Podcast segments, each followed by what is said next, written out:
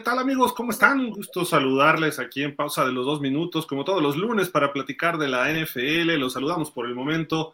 Daniel Velasco, Aarón Ungar, su servidor Gilardo Figueroa. ¿Cómo están? Muy buenas tardes a todos. Gracias, como siempre, a toda la gente que nos sigue y además, obviamente, que comparte nuestras transmisiones de forma habitual, semanal. Eh, pues un saludo. Obviamente nos conectamos con Jefe Sports Media, NFL México Fans, La Ronda Deportiva eh, muchos clubes de fans que también comparten nuestras transmisiones de forma eh, regular. Muchísimas, muchísimas gracias. Un saludo a todos y pues bueno, estamos ya prácticamente a un mes de lo del Salón de la Fama, así de que ya los training camps son este, este mes, eh, ya empezará la actividad en forma. noticias sigue habiendo y algunas pues un poco tristes, ¿no? La última dos semanas ha habido dos noticias tristes dentro de la NFL, una hoy, otra fue por ahí del jueves, pero bueno, en fin, ahorita les platicamos ya detalle todo lo que está ocurriendo alrededor de esta liga, la más importante de este mundo. Pero bueno, vámonos hasta el bello estadio de los Jaguares de Jacksonville, ese proyecto eh, del nuevo Tia Bankfield, eh, allá en Jacksonville, con Daniel Velasco. Dani, ¿cómo estás? Saludos hasta allá, hasta Michigan. ¿Qué tal, este, Gil, Aarón? Como siempre, un gusto estar aquí con ustedes. Pues sí, estamos eh, con sede aquí en Farmington Hills, pero eh, también a distancia estamos en el año 2026 aproximadamente en Jacksonville, Florida, en lo que será el nuevo estadio de los Jaguars. Eh, pero bueno, entre que son peras y son manzanas y llegan esos años, pues aquí estamos para hablar un poquito de la actualidad de la NFL, que bueno, ya si las cuentas no me fallan, faltan algo así como 10 fines de semana para que empiece la, temporada regular, ¿no? Así es. Todavía es mucho. Pero bueno, vámonos hasta el calorcito ahí en Hermosillo, Sonora, con Aarón. ¿Cómo estás, Aarón? ¿Qué dices? Buenas tardes, Gil. Un saludo a, ti, a Dani, allá desde, desde Michigan, que está ahí el Dani ahí en el estadio nuevo, ¿eh? Qué bien te ves ahí, Dani, ¿eh? Sí, aquí, aquí andamos, este, haciendo un poco de teletransportación y toda la cosa, Aarón. Está bien, está bien. No, pues, pues saludos a toda la gente. Sí, sí, sí, perfecto. Pues vamos a darle, vamos a darle, porque hay información para dar y regalar eh, por todos lados. Eh, primero que nada, pues eh, el tema que ha surgido en estos días han sido las sanciones a los jugadores, ¿no? De, por diferentes razones, pero principalmente las apuestas. Ha habido varias sanciones de apuestas eh, pues algunas de ellas un tanto fuertes, ¿no? De un año, los Colts cortaron a dos jugadores después de que fueron suspendidos indefinidamente. Eh, eso significa que estaban apostando a su equipo y, bueno, a la NFL y a su equipo o en los partidos relacionados a su equipo. Eh, está todavía un poco difuso y vago lo que serían las sanciones a los jugadores, pero pues eh, no sé, digo, hay, ha habido algunas reacciones fuertes, ¿no? Eh, esta del receptor DJ Hamler de los Broncos de Denver tuitea, eh, claramente dice, apostar hace que te corten o que te suspendan por todo un año.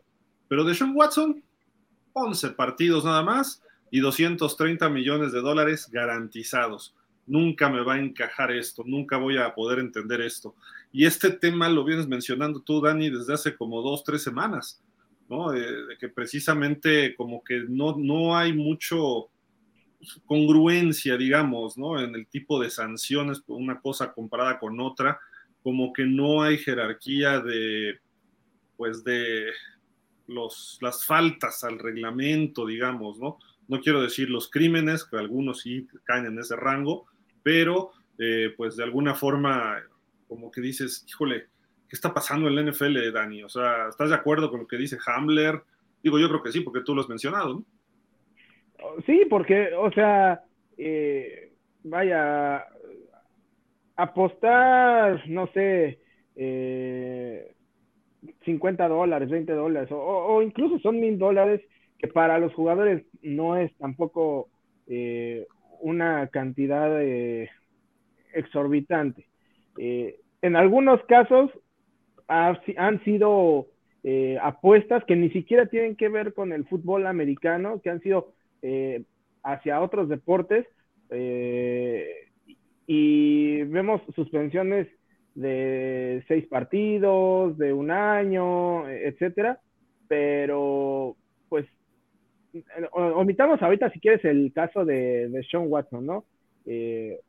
Porque bueno, ahí está en la, en la gráfica, en la declaración, pero casos de violencia doméstica, este, o, o, de este golpear a, menores de edad, cosas así, y que al final de cuentas eh, son situaciones mucho más graves que apostar una X cantidad a juegos que a veces ni siquiera tienen que ver con el, fútbol americano, o sea, la verdad es que me parece ridículo.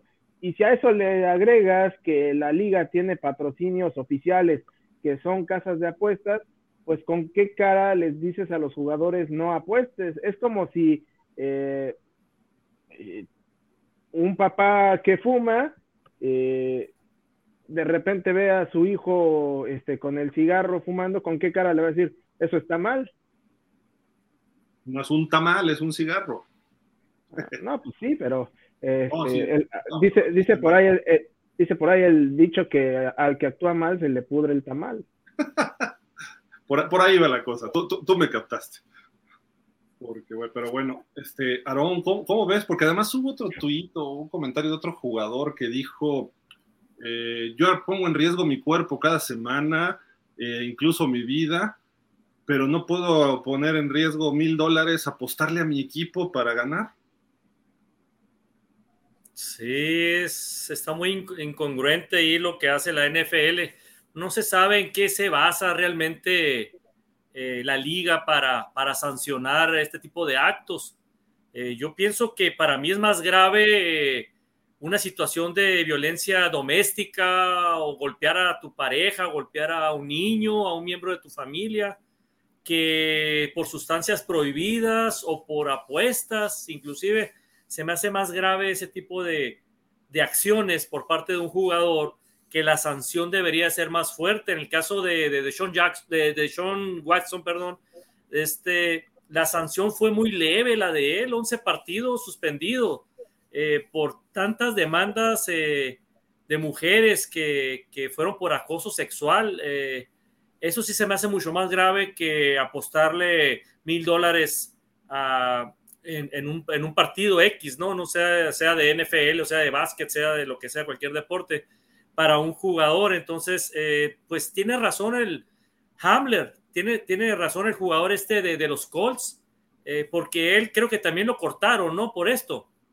Sí, a, dos jugadores de los Colts los cortaron. Fue, fue uno de los que cortaron, entonces... Eh, no se le hace justo a él perder su trabajo eh, por una apuesta que hizo. Sabemos que está prohibido, pues, pero se me hizo muy eh, eh, rigurista la cuestión de, la liga, de, suspenderlo indefinidamente cuando Deshaun Watson hace algo más grave y, lo, premian o lo castigan. Bueno, pues para, mí fue un premio, pues darle 11, 11 partidos nada más de suspensión y que inmediatamente agarre chamba y le paguen 250 millones de dólares garantizados, o sea, eh, es algo, es algo eh, fuera de lo, de lo que no debería de pasar, fuera lo normal que no debería pasar en la NFL, ¿no? Entonces, eh, sí se me hace que debería de cambiar esas, esas reglas la NFL en, la cuestión ahora hablando de las apuestas, es lo que estamos platicando hace rato.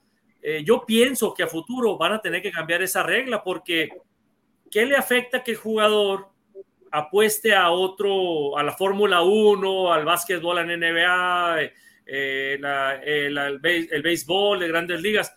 No, más que no apuestes con tu equipo, pues inclusive hasta podrías, eh, inclusive hasta podrías apostar en la NFL, pero en un partido que no es, es ajeno a lo tuyo, ¿no? Que no tenga nada que ver con el resultado de tu, de tu equipo, ¿no? Porque ahí sí sería como, como Bill Russell, ¿no? Como aquel aquel eh, eh, jugador de béisbol, ¿no? De los Cincinnati, ¿no? De los, de los, de los rojos de Cincinnati, ¿no? Pete Rose, Pete Rose. Ah, Pete Rose fue, perdón. Él, fue el que era, era coach y que estaba y que estaba apostando, ¿no? Pues ahí sí está grave el asunto, ¿no? Ese sí debe ser de por vida.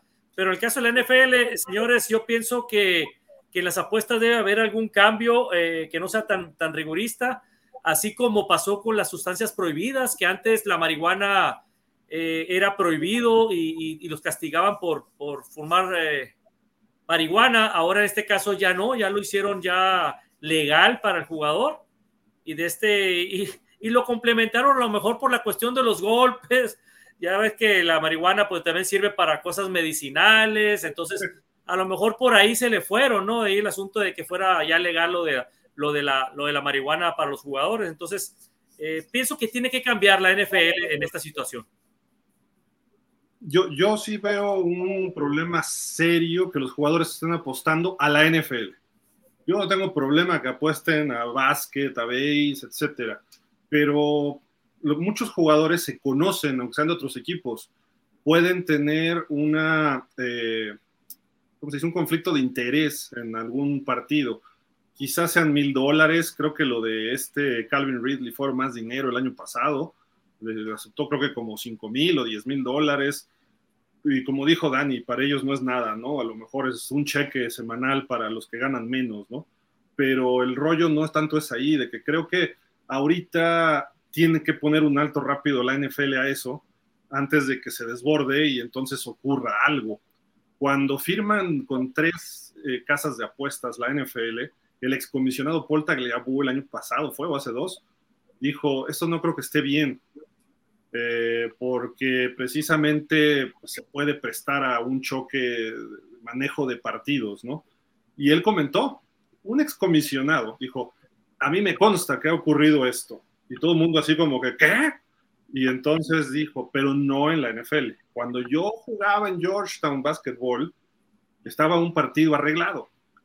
¿no? Y, ese, y ese partido arreglado era por apuestas y el otro equipo se dejó ganar por paliza, 30, 40 puntos, una cosa así. Dice, fallaban tiros solos, ¿no? Debajo de la canasta, etcétera. Y nosotros jugábamos bien, pero estos cuates jugaron porquería y después nos enteramos que estaba arreglado. Eh, si ustedes se meten a Netflix, ahorita hay por ahí un, este, un documental, unos series documentales también de, se llama Deporte Sucio, Dinero Sucio, algo así, que habla también de algunas cuestiones de este tipo y habla de un jugador que pintaba muy bien para la NBA eh, de Arizona State y cómo arreglaba, como le dicen, este, maquillaba los puntos, ¿no? Sobre todo, no era tanto de que ganar un partido o lo perdiera, sino que, mantuviera, era tan bueno el jugador, era el movedor de balón de Arizona State, que él podía manipular la diferencia de puntos. Entonces, si estaban a seis puntos, le decían los apostadores, eh, quédate en seis puntos porque voy a apostar a las bajas o voy a apostar a las altas y voy a apostar al momio. Y entonces eh, este cuate de repente al final hubo un partido que le falló y necesitaban seis puntos, eh, cuatro puntos, una cosa así, y él iban y perdieron por seis y ya no tenía caso, quedaban tres segundos y él pedía el balón para hacer un tiro de tres, ¿no? Todavía para tratar de, maquillar los puntos, ¿no? Como se dice. Los descubrieron, pasaron tiempo en cárcel, sanciones, etcétera, multas, este, mil cosas, ¿no? Creo que puede pasar. Aunque ganen millones de dólares, eh, los jugadores, aunque no parezca, de repente el dinero no les importa, sino la, la adrenalina que viven en el momento, esa emoción del fútbol. Y si le echan algo extra, eh, viene por ahí. Y pregúntenle a Michael Jordan. Michael Jordan, el mejor, presumiblemente, el mejor basquetbolista de todos los tiempos. Eh, presunto. este, pues le encantaba apostar. Y por ahí hay una teoría de, esas de conspiración, de que cuando se retiró y que luego regresa, más bien le dijeron que fuera como un retiro y luego un regreso, más que una suspensión por apuestas, ¿no? Eh, además que ocurrió lo del papá, que se, presume, dicen que fue un acto eh, de vandalismo en las calles, pero se presume que fue una, eh, una amenaza contra Michael Jordan en su momento, ¿no?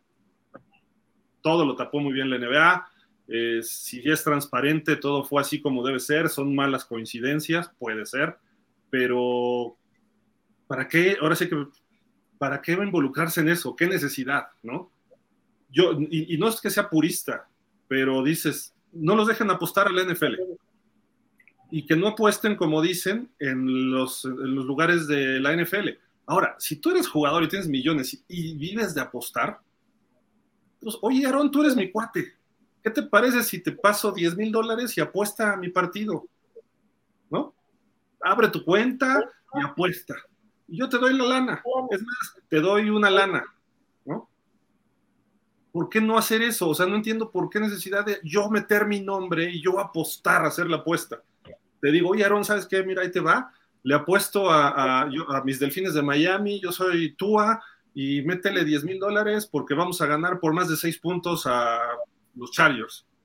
Tú métele la apuesta, órale, ahí en donde en DraftKings o en Caesars o en donde sea. Ya, se acabó. ¿Cuál es el problema? ¿No? O sea, ¿para qué se complican la vida a los jugadores también? Si, si todos son máscaras, pues pon una máscara tú también, ¿no? Digo, creo yo que por algo así podrían hacer. ¿no? digo que un pariente, pero sí puede ser un amigo.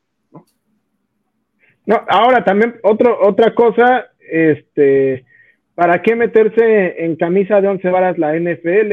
Porque ya si vas a estar eh, sancionando todo esto y, vas a ser purista y tratar de dar esta imagen de que apostar está mal, pues bueno, entonces, ¿para qué abres la puerta a especulaciones haciendo cosas eh, buenas que parecen malas, aceptando como patrocinador a una casa de apuestas, o a dos o a tres.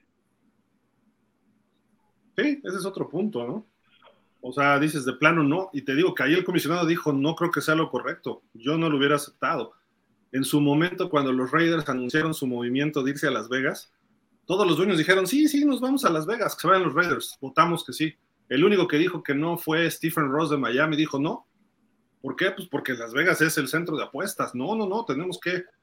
En el estadio va a haber este, maquinitas, según tengo entendido, ¿no? O hay maquinitas ahí en el estadio de los Raiders. Entonces dice uno, híjole, o sea, de, maquinitas de... De, casino normal. Sí, sí, sí, exacto. no, no, no hay un sportsbook como tal, tengo entendido, pero pues hoy en día ya la apuesta no tienes que ir a un sportsbook, lo puedes hacer desde tu celular en donde estés. Eh, quizá eso también ha abierto un poco las, eh, pues esto, este aspecto, ¿no? Pero, en fin, creo que puede haber problemas el día que de repente un jugador falle en una jugada importante en un Super Bowl y se mueva la apuesta, por coincidencia, todos, ustedes lo han dicho, yo lo he dicho, cuando los Santos de Nueva Orleans jugaron contra los Rams la final de conferencia, todo mundo dijimos, esa jugada estuvo mal marcada deliberadamente para que pasaran los Rams y no pasaran los Santos al Super Bowl. Eh, también cuando lo del Brady, el talk rule de Brady, eh, hay ciertos escenarios muy claves que quizá no tanto por la apuesta, que se manejan cantidades de dinero en la NFL. Ah, hay una, este, película, ahora que hemos hablado de películas, se llama Two for the Money, con Al Pacino y Matthew McConaughey, que justamente hablan de lo que se está manejando, se maneja de apuestas en la NFL, y esa lo sacaron por ahí del Super Bowl 40, más o menos, esa película. Eh, y ahorita el USA Today se ha dedicado a hacer una serie de reportajes acerca de las apuestas y el dinero que se está moviendo. Eh, vamos a tratar de hacer un compendio de todo eso que ha sacado el USA Today y publicarlo en pausa de losonitos.com y cómo la NFL lo ha manejado, eh, porque lo hace Jared Bell y lo hacen otros periodistas muy importantes de USA Today. Creo que sí es un tema eh, que, le puede empezar a costar este, pues, pisar algunos callos ¿no? en la NFL. No sé ustedes si, si no lo vean así, pero yo sí creo que los jugadores deberían no apostar ellos directamente, ¿no? O sea, papá apuesta, este, Aarón, Dani, métele una apuesta por mí, ¿no? Ahí te va una lana, ¿no? Si, metes 10 mil y ganas 20 mil, te doy 5, de la ganancia damos michi micha. Échame la mano, porque si no a mí me van a suspender, ¿no? Pues sí, no sé para qué dan la cara a ellos mismos, ¿no? Sabiendo que corren el riesgo de, suspensión, que es lo que ha estado pasando. Y que hay, hay, varios ya involucrados, entonces ya se está haciendo una, una tendencia, ¿no? De, de, investigar de la NFL a jugadores que están apostando. Entonces, pues sácale la vuelta, como dices tú, dale la apuesta a la novia, a la esposa, al hermano, al papá, o sea, sabes que apuesta por mí, ahí sí es legal, no tiene por qué suspender al, jugador que, no lo está haciendo directamente, ¿no?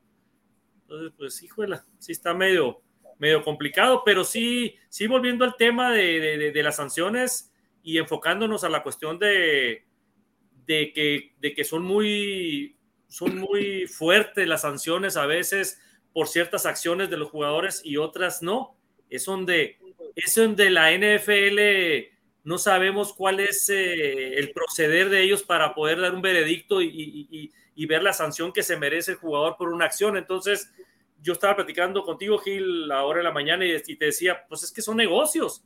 O sea, quieras o no, de Sean Watson vende más que los dos juntos, esos de los, de, los Colts que, que, suspendieron. Pues entonces, claro que la NFL va a ver por, su, por sus intereses económicos, ¿no? Como negocio. Entonces, ¿qué dice? Bueno, vamos a maquillarlo aquí con Deshaun Watson. Es una celebridad. Te puedo decir que a lo mejor cuando pasó eso estaba dentro de los cinco mejores eh, mariscales en la NFL. Dentro de los cinco te puedo decir que era. Entonces, pues lógicamente se, le se, se les iba a ir el negocio a la NFL si lo, si lo corrías de por vida, ¿no? Entonces, eh, yo creo que por ahí va el asunto, ¿no? Porque unos son más suavecitos y otras son sanciones más fuertes, ¿no? El, caso de Deshaun Watson también lo hemos mencionado, Dani, desde pues, el año pasado y, bueno, los últimos tres años que ha estado latente. Eh, pues había un involucramiento de los Texans e incluso pues una especie de complicidad, ¿no? Y esto creo que la NFL dijo, ¿sabes qué? Vamos a matar este asunto. La NFL le dio una compensación económica a 44 masajistas, no, a 40, una cosa y a las otras veintitantas lo hizo de Sean Watson. O sea, la NFL, los Texans dijeron, ya queremos parar este rollo porque si no, viene una bola de nieve, porque además es, es sabido lo que ocurre con Sean Watson, no es exclusivo y único de él. Y lo hemos platicado mil veces ¿no? O sea, no es nada más esto, están las famosas groupies que llegan a los hoteles de los equipos y dejan sus tarjetas o ahí te va mi teléfono, ahora ya no sé si es código QR, no sé cómo le hagan, pero cuando van pasando se visten del equipo, si, si llegan los vaqueros se visten de vaqueros o de azul y plata, y hay un autógrafo, y en el autógrafo le dan el teléfono, y si le gusta el jugador, el jugador le habla y hacen una cita cuando están de gira ni se diga cuando viven en su misma ciudad y ahí se mueven y además los equipos solapan todo esto, ¿no? Eh, Jerry Jones le paró muchas broncas a Ezekiel Elliott en Dallas. ¿Por qué? Porque Jerry Jones se lleva con el alcalde, se lleva con el gobernador, se lleva con medio mundo. Esas son las realidades del fútbol americano. Hay mucho dinero de por medio. Entonces, lo de Deshaun Watson, sí, públicamente se ve como que, ay, es lo peor que puede pasar pues si es lo peor que puede pasar, ¿cuántas veces se repite en la NFL, Dani? ¿No? Sí, no, es que justamente ese es el problema, que lo de Deshaun Watson es la punta del iceberg y eh, justamente para tapar todo, todo eso, eh, pues de alguna manera eh, no se no, no se impone quizá una sanción tan, tan fuerte y se busca tapar a través de, de, ¿cómo se llama?, de acuerdos, etcétera, eh, con, con, las víctimas, ¿no? Eh, y por otro lado, se intenta dar una cara de liga ejemplar, de liga comprometida socialmente, de liga este, eh, pues, buena, y vemos que situaciones hasta cierto punto menores pues sí, ahí sí te van este, media temporada, este, un año, que dices, pues no, o sea, no, se está midiendo con, la misma vara. Y, creo que eh, más que el hecho de que a Deshaun Watson le hayan dado 11 partidos, este, era, bueno, si a partir, sobre todo en el caso de Deshaun Watson, si a partir de ahí vas a vas a, sentar un parámetro, pues bueno, si lo de Sean Watson eran 11 partidos, pues lo de las apuestas deberían ser dos o uno. Ah, ah, hay que acordarnos, ¿eh? lo de Sean Watson era de por vida. No, por eso, pero digo, si ya al final quedó en 11, pues... Se, empezó a negociar por debajo del agua y le bajaron a un año y finalmente terminó en los 11 partidos.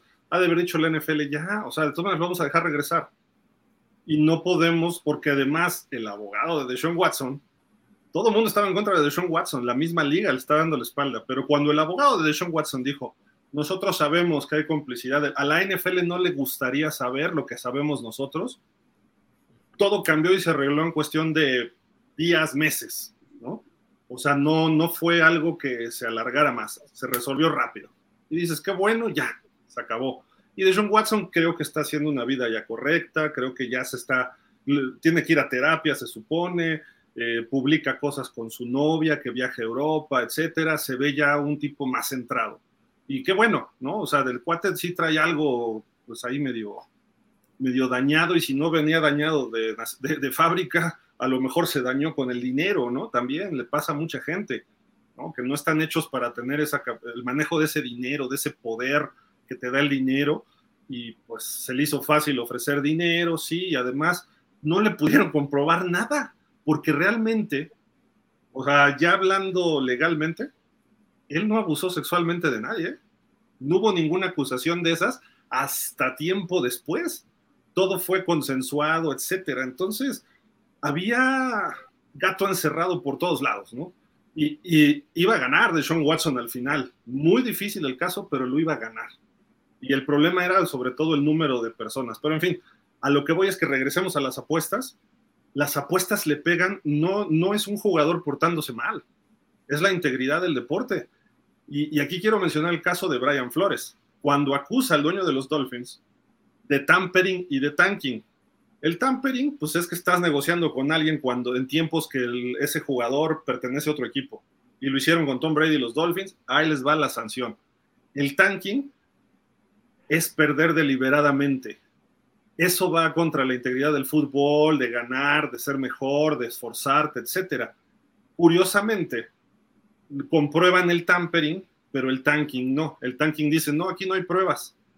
Curiosamente, Brian Flores se queda callado, ya no pasa nada, agarra chamba en Pittsburgh y ahorita está de coordinador defensivo en Minnesota y seguramente le van a hacer alguna oferta de head coach en algún momento en otro equipo que ya medio le intentaron los Texans y los Santos hace un año o dos. Eh, y, Stephen Ross sí pagó cinco semanas, ahí nos vemos y ya. Stephen Ross ya hizo una sacudida en la administración o en los socios principales del equipo, ya no le va a dejar a su, le echaron toda la culpa al socio, a Bruce Bill, y ahora él dijo, ya no le voy a dejar a Bruce Bill el equipo, se lo voy a dejar a mi hija, lo que dijo que nunca iba a hacer, ¿no?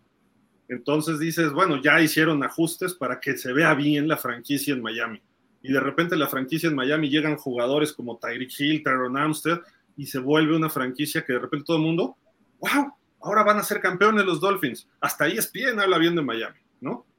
O sea, ahí vemos cómo empieza a moverse los medios, las tendencias, y las redes sociales hoy es una maravilla porque tú puedes ahí dirigir a la gente a lo que tú quieres, ¿no? Entonces, ahí es donde la realidad a veces se pierde y hay cada cosa y lo vemos en política en México, lo vemos en lo que quieran, pero en fin, digo, ya es mucho rollo en ese sentido, pero yo creo que sí la NFL, mm, viendo su negocio, y lo dijo Aaron, está haciendo lo correcto. Eh, y está cubriendo, está protegiendo el escudo. O sea, su escudo, pone un escudo a su escudo, que no se metan con el escudo, ¿no? Lo hizo con las conmociones, lo hizo con Michael Vick, lo hizo con Ben Roethlisberger, lo hace con Deshaun Watson ahora lo hace con las apuestas, ¿no? Yo te apuesto que todas las apelaciones de estos muchachos van a decir, sí, que regresen el año que entra. Ahorita suspendidos indefinidamente y cortados, sí, sí, está bien. Y ya el año que entra se les va a olvidar. O sea, ah, lo cortaron, pero apeló y la NFL le da chance, una segunda oportunidad.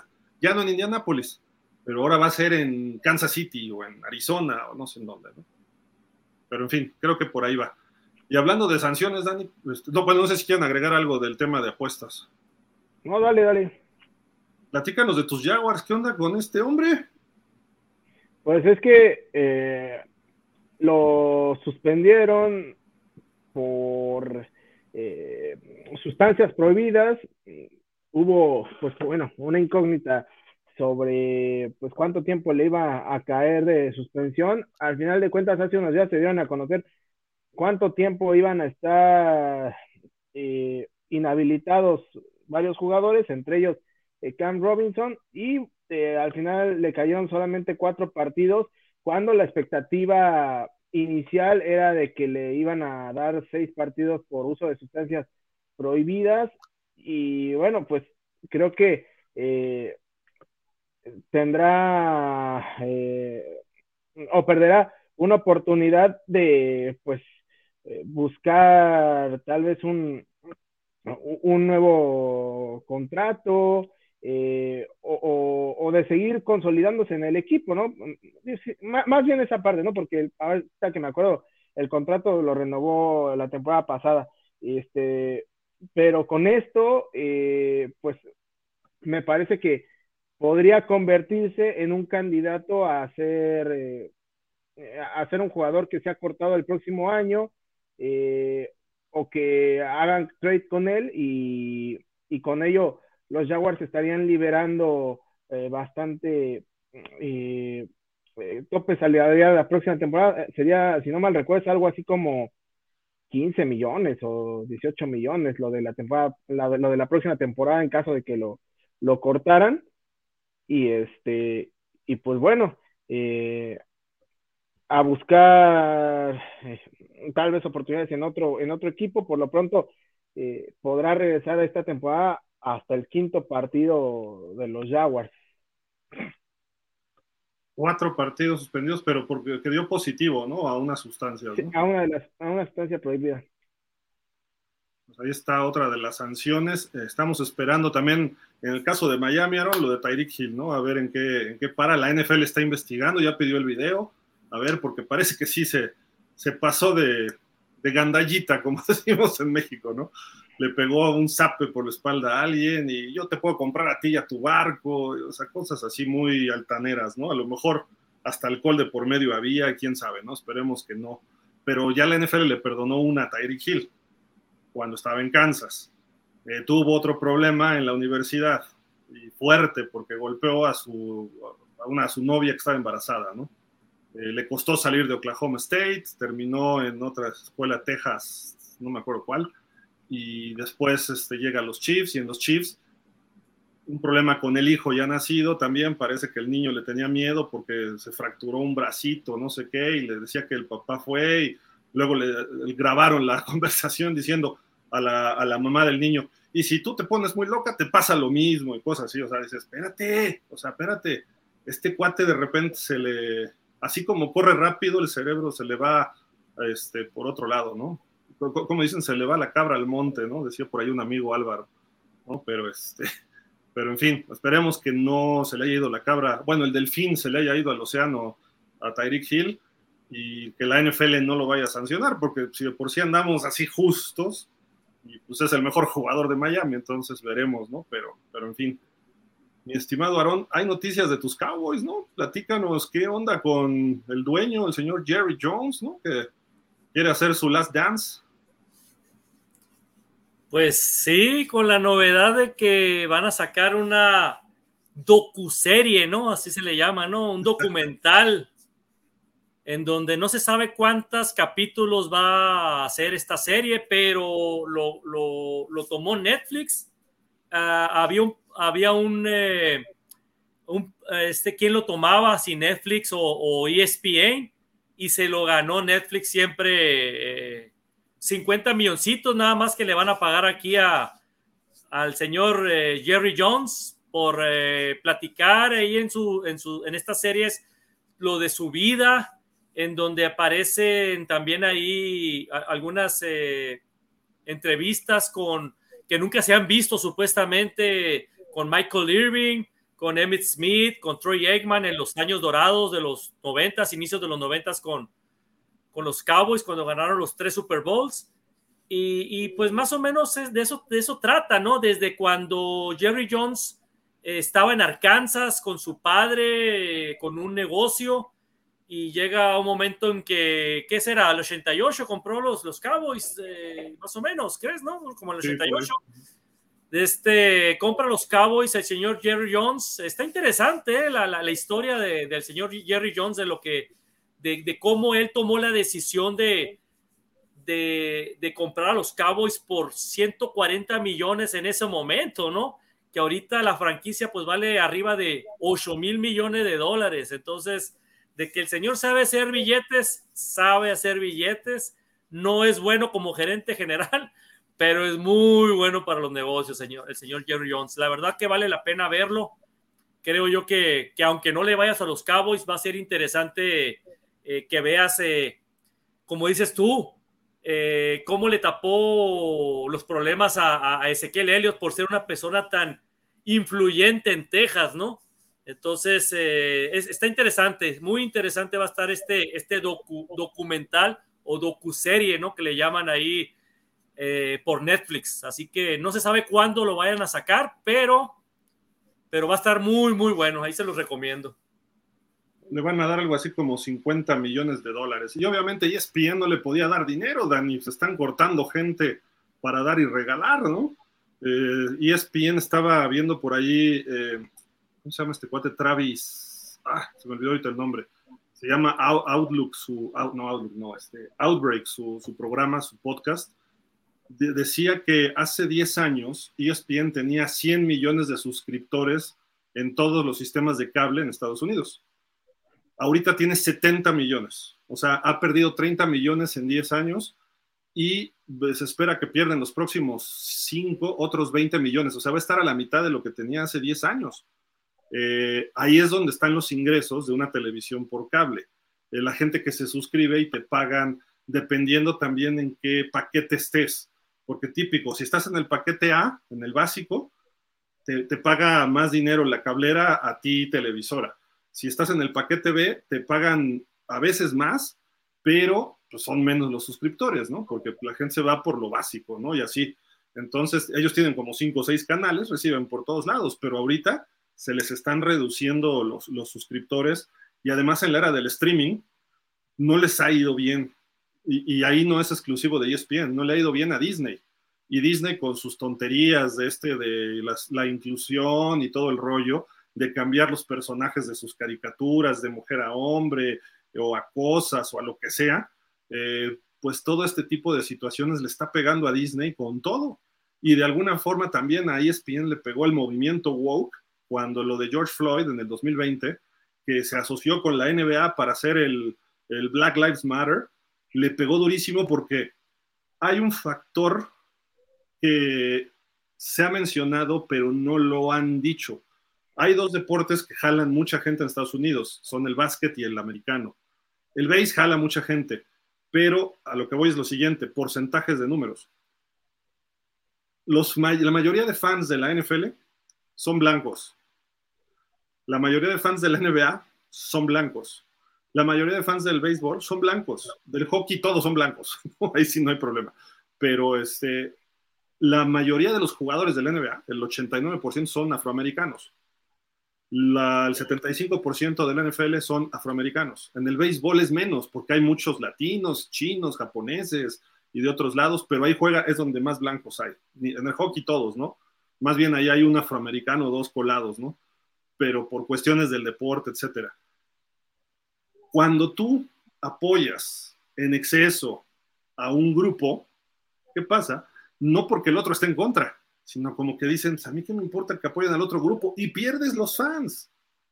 Y la mayoría de los fans son blancos por el poder adquisitivo en Estados Unidos, por la eh, falta de oportunidades para ciertos sectores o ciertos este, eh, minorías, como le llaman allá, tanto afroamericanos como hispanos, ¿no? Que también pueden ser fans de ese deporte, pero lo, hemos visto ahorita con la Copa América y no se quedan y está repleto de latinos los estadios donde juega la NFL.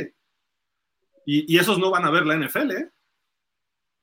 Sí, no, la, mayoría no, no va a ver la NFL, este, o, u otros eh, deportes, ¿no? Porque incluso eh, estaba, por ejemplo, checando hace poco eh, boletos para ir a algún partido de college. Específicamente quería eh, buscar la posibilidad de ir a ver el Michigan contra, contra Ohio State. O sea, están más caros los boletos que los juegos de los Lions. Dices, no bueno, de los Lions hasta el América vende más. No, pero, o sea, los juegos de los Lions, pon tú que el más barato esté como en 120, 150 dólares. El más barato de, para el partido de, los Wolverines contra Ohio State está en 300 dólares y pues así como que... Bueno, aparte quiere decir un clásico, ¿no? O sea, oye, pues, o sea, mínimo, eh, si voy a ir a un juego de college, uno que valga la pena. no, claro, claro. Pues sí, está, está, está difícil, ¿no? La situación y pues eh, veremos qué, qué, ocurre, ¿no? Con toda esta situación, porque ESPN, dentro de toda la gente que despidieron la semana pasada, este, Aaron, amigos, Steve Young, Kishon Johnson, Susie Colbert, ¿se acuerdan de Susie Colbert? Es una reportera chiquita, muy amable, muy accesible, este, muy simpática, muy decente, muy respetuosa. Y un Monday Night hace 15, 20 años, o no sé, una cosa así en Nueva York, de repente estaba en pleno partido entrevistando a Joe Namath. Y Joe Namath iba con su abrigo, era diciembre, y estaban los Jets por allá, como es costumbre de ellos, perdiendo y todo, ¿no? Pero, y estaban enfocándola, y el Joe Namath, pues como que se tambaleaba, ¿no? Así como que, pues, ¿qué le está pasando a Joe Namath, no? Y, y de repente, este, pues aquí el gran Joe Namath y habló de los Jets, pero así medio mal y todo, y de repente se le quedaba viendo así con una cara de que se le iban los ojos, y le dice al aire, te quiero dar un beso.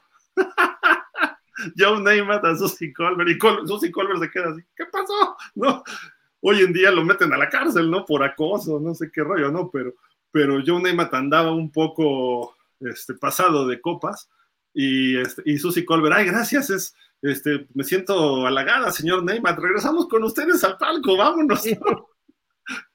Pero se le fue al aire a Joe Neymar, ¿no? Y Susie Colbert era ella, búsquenla en YouTube, debe estar esa, esa situación. No sé si la conté tal cual, pero es la anécdota, ¿no?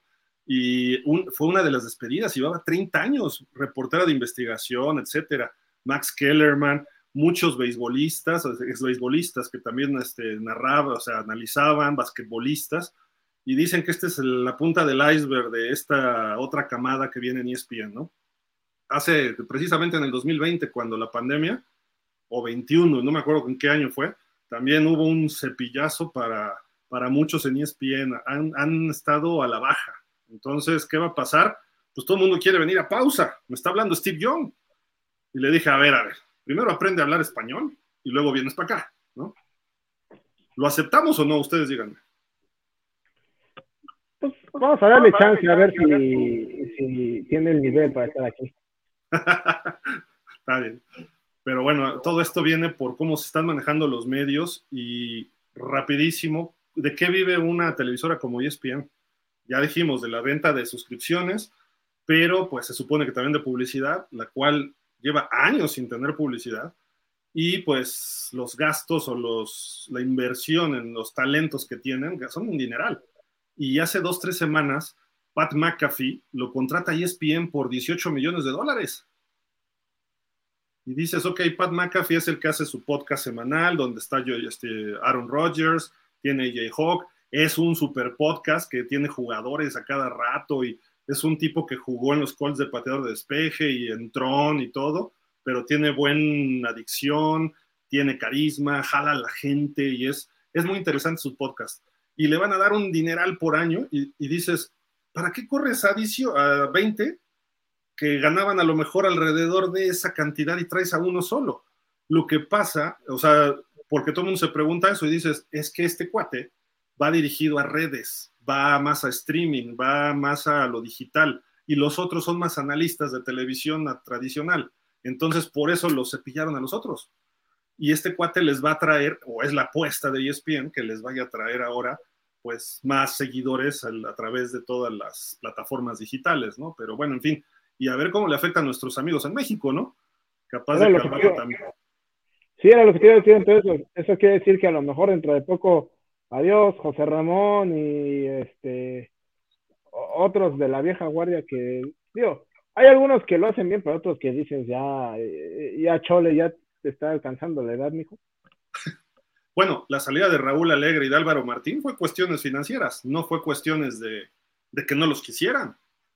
Entonces, ESPN le paga menos a Varela y a Viruega que a Álvaro y a Raúl, ¿no? y además ya llevaban varios años, dijeron, ah, gracias, les dieron una salida digna y tan tan, ¿no? Eh, bueno, creo que digna, según lo que tengo entendido, ¿no? Pero no son ellos nada más, ha habido otros, otros que han salido y ha habido recortes, cepillazos, no está fácil la situación para los medios en Estados Unidos y en el mundo. Entonces, eh, nosotros, los medios alternos, les hemos causado problemas. Así de que, pues, nos la deben. de acuerdo. Eh, pues vamos a otros temas ya más de fútbol, ¿no? Este, oigan, pues hay corebacks de segundo, bueno, los training camps, primero los training camps, ya están a la vuelta de la esquina, ¿no? Aquí están las fechas de inicio, de salieron desde la semana pasada. Eh, la mayoría inician los novatos el 18 de julio, lo están citados el 18 de julio los novatos. Hay equipos que citan el mismo día a los novatos y a los veteranos, algunos no los citan con una semana de anticipación, sino los citan dos, tres días antes nada más, pero ahí están las fechas, ¿no? Eh, por ejemplo, la mayoría de los novatos van a llegar el 18 a muchos equipos y el 25 se reportan todos los veteranos, salvo hay excepciones, ¿no? Son los Jets, porque juegan en el partido del Salón de la Fama, tengo entendido, ¿no, Dani? los Jets sí juegan eh, el partido contra eh, los Packers. ¿Es, Dallas? No. No, no, no es Dallas. Sí, Cleveland, sí, Cleveland, Cleveland, Y Cleveland tiene el 21, el 21 de julio. Eh, es la lógica normalmente, ¿no? dos, tres días antes, pero el caso de los, de los Jets, una semana antes hasta los veteranos, ¿no? Entonces ahí está eh, las, las este, fechas para que estén pendientes, ¿no? El 25 ya están todos en training camp, todos los equipos ya están en training camp y ya la información va a empezar a fluir de forma habitual. Recuerden que nosotros hacemos videos, eh, nuestros anuarios, nuestros anuarios previos de temporada, vamos a estar, ya estamos preparando ahí eh, pues la programación y todo. 32 eh, días, 32 equipos, uno, un, día por equipo, así de que estén pendientes, los 32 días previos al kickoff, ¿no? Y este, con pronósticos, análisis, que la ofensiva, la defensiva, las claves. Nosotros lo llevamos haciéndolos ya 6, 7 años o más, no sé, y pues hay quienes quieren copiar, pero pues las copias son como los chinos, ¿no? Copias baratas, pero, en fin, Y este, pero bueno, el tema de hoy, ¿no? Este, Aarón, los corebacks de segundo año, que los encabeza pues este señor, ¿no? ¿Qué nos puedes platicar de Brock Purdy? Eh, ¿Va a ser el mero mero en San Francisco? Brock Purdy, sí, al parecer, eh, según la información que yo tengo de los Niners, es que Brock Purdy va, va a ser el titular durante la temporada, siempre y cuando pues no tenga ningún efecto secundario o algo de la lesión que tuvo, ¿no? Que al parecer todo está bien pero sabemos que fue una lesión que para muchos mariscales eh, eh, ya no quedan pues igual, ¿no? Se supone, ¿no? Pero todo parece ser que fue exitosa la, operación, su rehabilitación fue más pronto de lo, de lo esperado, claro, tiene 23 años el niño, pues, pues también tiene mucho que ver eh, la edad, ¿no? Entonces, Brock Purdy, al parecer, si todo sale como se espera los Niners, eh, él sería el, titular. El segundo sería Sam Darnold. Y el tercero mandamos al señor Trey Lance, que fue la primera selección de ellos eh, hace, ¿qué? ¿Tres años? Sí. Más o menos. El 21, el 21, Dos años, tres 21, sí. Va a ser tres temporadas, esta, esta temporada. Pues el señor eh, Trey Lance eh, ¿qué hay que esperar de él? La verdad que no se ha visto nada, se lesionó, eh, no ha podido jugar partidos, llega Brock Purdy, eh, los números, excelentes números de Brock Purdy, ah, hay que recordar que, que la temporada le inició Jimmy, Jimmy G, pero se lesiona, y lo, y lo meten a jugar a, a, Brock Purdy y hace un excelente trabajo. Entonces, sus números, por ejemplo, hablando de él, él jugó eh, nueve partidos, de los cuales metió 1.374 yardas, pero los números, 13 anotaciones contra cuatro intercepciones. Te habla de que es un mariscal que toma buenas decisiones y sobre todo que lo tiene acobijado su gran coach, eh, Shanahan, Kyle Shanahan. Entonces es un, es bien sabido que Kyle Shanahan es un experto eh, explotando mariscales y hay que saber, hay que, hay que ver que Brock Purdy pues es el, el mister irrelevante, ¿no? Fue el último seleccionado en el, en el draft, entonces encontraron esa joya en, el último en el último jugador eh, de, ese draft, entonces eh, todo parece indicar que Brock Purdy tiene las características y tiene todo para, para crecer, ¿no? Y ser el titular en, en, en los Niners esta temporada la historia de Brock Purdy está ligada con los Dolphins. Su papá era súper fan de los Dolphins. Eh, él nace un día que jugaban los Dolphins, que fueron derrotados por los Jets en el 99, y usa el 13 porque pues, su papá le ponía los videos de Dan Marino. Y curiosamente, el equipo que lesiona a Jimmy Garoppolo fueron los Dolphins. Y juega contra los Dolphins, entra y gana el partido ¿no? Este, hay cuestiones ahí con Brock Purdy interesantonas, pero pues yo personalmente, Dani, creo que todavía no podemos echar eh, campanas al vuelo eh, con Brock Purdy, no por la lesión, sino por algo fue Mr. Irrelevant, ¿no? Eh, casos así raros, solo uno, Tom Brady, ¿no? bueno, o sea, sí, tal vez no es todavía como para echar las campanas al vuelo, pero creo que eh, dado lo que se vio eh, la temporada pasada, sí creo que hay argumentos suficientes como para establecer hoy en día que Brock Purdy es mejor mariscal que Trey Lance. Eso no significa que eh, solo por esta razón ya vaya, vaya a convertirse en el futuro en el futuro Tom Brady. O sea, puede ser que al final de la temporada eh, nos demos cuenta que sea eh, un jugador que, de esos que llaman eh, one, Year Wonders, ¿no? O sea, que sean solamente que destacaran un año, o pues a lo mejor sin que llegue a ser un, jugador este salón de la fama, pero por lo menos es es un, un, mariscal de campo cumplidor, este arribita del promedio, ¿no? A lo mejor una especie de, Jimmy G que no es eh, súper espectacular, pero pues, es por lo menos cumplidor y, y, pues la realidad es que al día de hoy es, mejor que, que Trey Lance, porque Trey Lance sigue siendo una apuesta a futuro y el problema es que ya está en su tercer año y no ha tenido eh, por distintas razones la posibilidad de mostrarle a los Niners la razón por la cual ellos lo seleccionaron en la tercera eh, posición global. Y fue el trade que hicieron con Miami.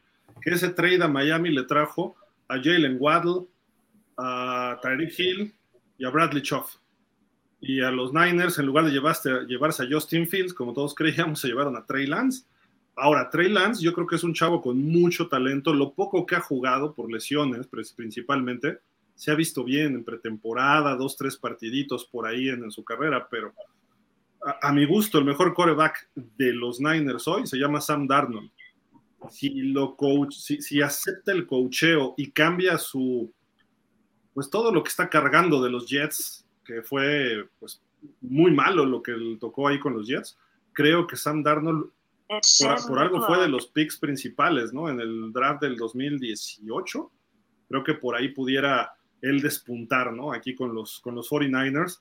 Y esperemos que esté bien, porque esa lesión retiró en su momento a Terry Bradshaw, eh, le afectó mucho ya en sus últimos años a Rotlisberger, le pegó también a Montana en un momento determinado y más o menos ya lo controla, ¿no? La lesión de codo, pero eh, está muy chavo como para esa lesión y se ve que está flaquito, se ve que no aguanta mucho. Entonces, los Niners hacen lo correcto llevarse dos o tres corebacks que los tres pueden ser titular en un momento determinado. Eh, la apuesta es con Lance, Darnold se sabe que tiene capacidad porque ha tenido chispazos y Purdy es el que se ve como que el que va a controlar, pero habrá que ver porque en San Francisco hasta yo, con los ojos cerrados, triunfo, le doy el balón a McCaffrey y me va a dar yardas, ¿no? O una reversible a Divo Samuel, o un pasecito a Josh Kittle. A Kittle lo tienen seguro al centro, ¿no? En pases cortos.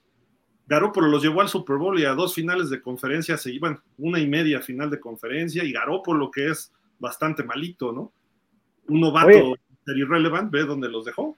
O sea, o sea, eso de que en San Francisco cualquiera, estás diciendo que hasta eh, el Colin Kaepernick de hoy la arma en, San Francisco.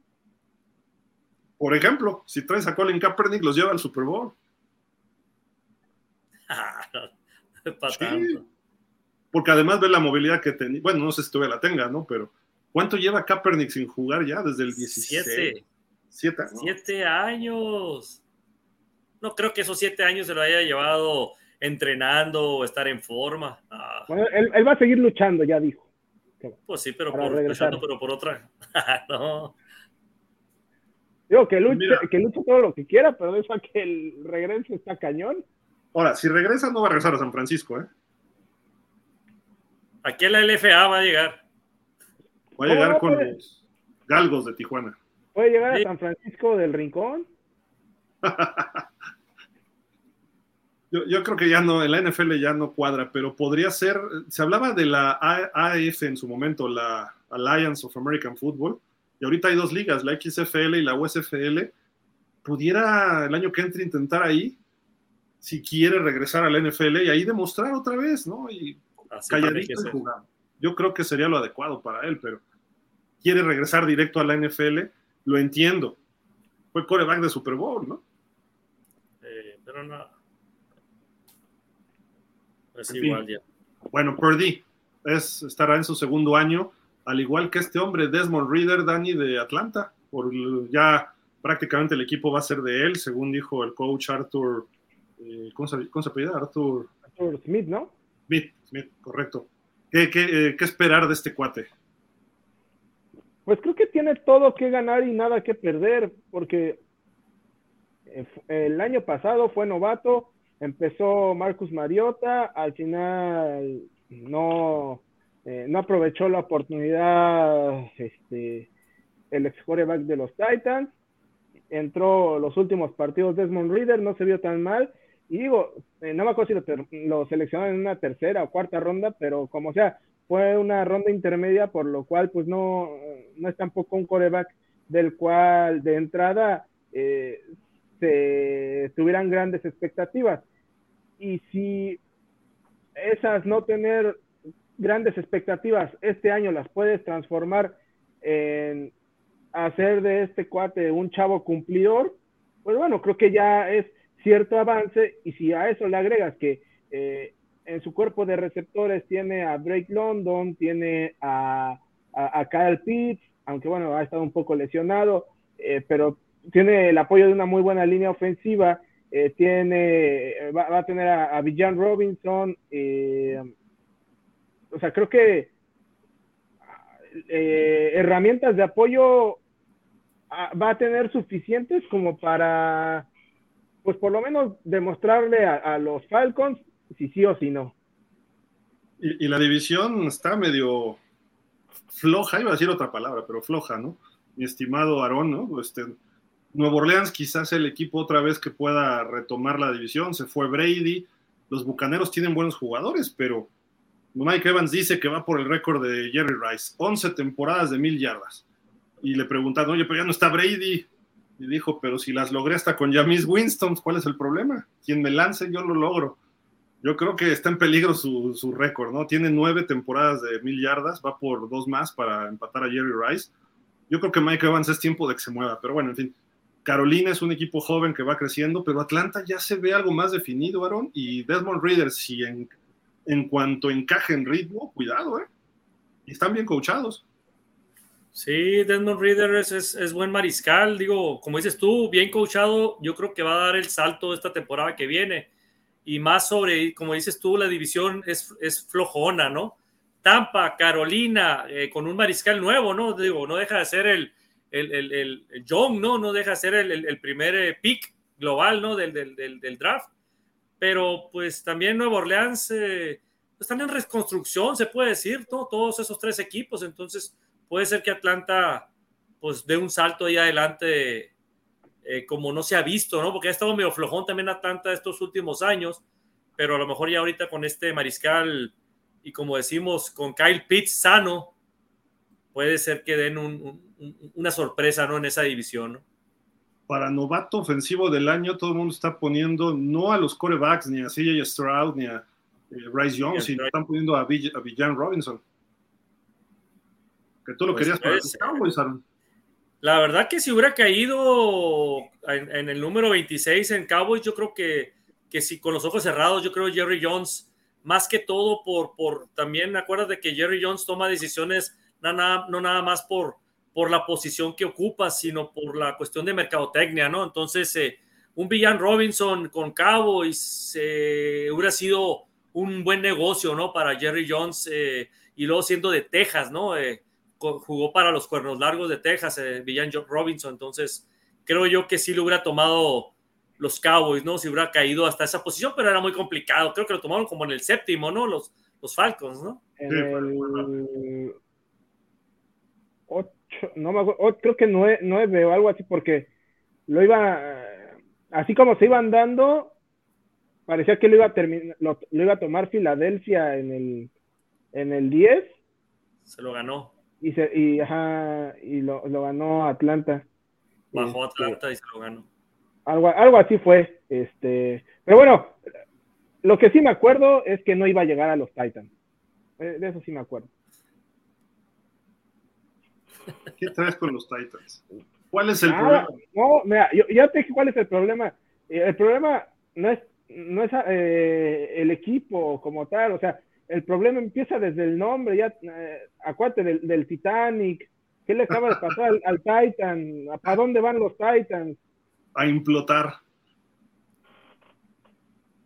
Por cierto, hay, que mandarles una carta a todos los medios, ¿no? Que están diciendo que el Titán, el, sumergible este, el submarino que iba al Titán, que, que hizo una implosión, así como hay una explosión, se dice que explota, implota no implosiona, no es explosionar. O sea, hay que explicarle a la gente, pero bueno, en fin.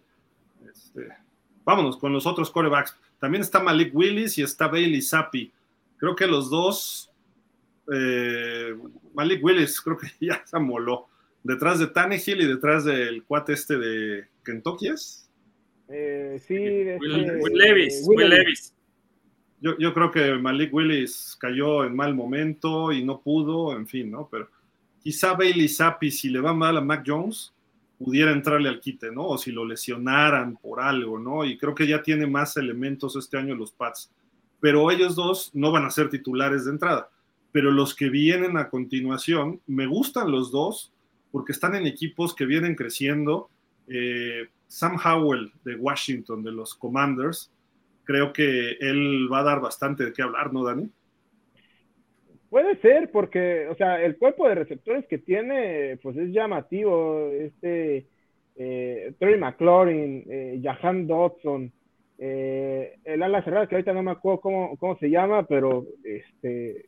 Logan Thomas, creo. Logan Thomas, que también, pues, o sea, a lo mejor no es un, un ala cerrada estrella, pero es de esos que son eh, de repente un dolor de cabeza, ¿no? Ah.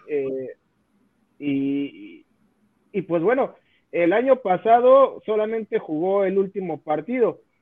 Creo que ahora la ventaja que va a tener Sam Howell es que como desde prácticamente al día siguiente que terminó la temporada, eh, eh, Don Rivera dijo que, que, Sam Howell iba a ser el, el coreback titular de los, de los Commanders, pues va a tener la oportunidad de hacer las repeticiones necesarias de, primer coreback durante toda la pretemporada. Y eso de alguna manera te ayuda a generar una mejor química, conexión con tus, con tus receptores y eh, ayuda a que tu entendimiento con ellos dentro del campo desde la primera parte de la temporada pues sea, sea mejor y no ande dando eh, tumbos, ¿no? A lo largo de toda la temporada. Creo que dentro de la poca expectativa que pudiera tenerse alrededor de Sam Howell, eh, llega a su incursión en el equipo pues en, el mejor momento para él personalmente. Y Aaron ya tiene un coordinador ofensivo en este hombre, ay, este, Eric Bieniemi. Ah, el que era los, creo que no, obviamente Eric Bieniemi va a esperar un Patrick Mahomes, que no debería hacerlo, ¿no? Pero eh, creo que puede ayudarle a desarrollarse, ¿no? Rápido. Sí, sí, el, coach este que ofensivo de los, de los jefes, que ahora se fue como coordinador también igual, ofensivo de, que no entendemos, ¿no? Realmente qué fue lo que pasó, porque es un cambio de, de un equipo ganador de Super Bowl a irse a un equipo que está pues en reconstrucción, se puede decir, no termina de, de, de completarse el equipo de los, de los, eh, de los Redskins, perdón, de los Commanders. Este, sí, se me queda el nombre siempre, ¿no? De, los Redskins. Este, pero sí, trae un, trae un buen coach ahora ofensivo. Eh, esperemos que ahora Sam Howell pues dé el brinco que se espera, porque sí es un buen mariscal y lo demostró la temporada pasada. Eh, creo que sí, que sí puede hacer algo, algo, algo viene, viene Mino. Entonces, eh, creo que sigue el coach todavía, Ron Rivera, todavía. Sí. Todavía se va a quedar ahí. Entonces, puede ser que a lo mejor lo que le, lo que le prometieron es que sería el siguiente coach, ¿no? Ya, eh, como ya, ya hubo cambio de dueños, los, los commanders, entonces a lo mejor ya lo convencieron por esa situación, ¿no? Decir que, pues depende de, lo que dé Ron Rivera, puede ser que a lo mejor ya lo pongan como, como coach, eh, como head coach, ¿no? A, a Bienemy. Entonces, eh, pues la verdad que le cae muy bien al equipo de los Commanders la entrada de este, de este coordinador ofensivo con mucha experiencia y, y todo lo que le pudo haber aprendido también al señor genio Andy Reid. Entonces, eh, aguas con los Commanders. Sigue siendo el equipo, creo yo, de la división de nosotros el más débil creo yo todavía sigue siendo el más débil de los cuatro. Eso ya lo platicaríamos más adelante, pero, pero va por buen camino con Sam Howell, ¿no? De acuerdo. Lo, lo de Bieniemi, creo que lo definiste perfecto y además va por la cuota de la regla Rooney, ¿no? Tener ahí un coordinador afroamericano, cumplir, esté Snyder o esté Harris de dueño, que a finales de este mes va a ser la votación de los dueños, que prácticamente van a decir que sí ya no quieren Snyder en la NFL, entonces va a haber una unanimidad ya que se vaya Snyder y que entre el nuevo dueño, ¿no? Y, eh, pero al mismo tiempo, como dices, le, dicen, si, si, Rivera no la levanta, pues ahí te quedas tú, ¿no? Muy, muy, probablemente. Y Sam Howell tiene que pegársele a Bieniemi y aprender de él.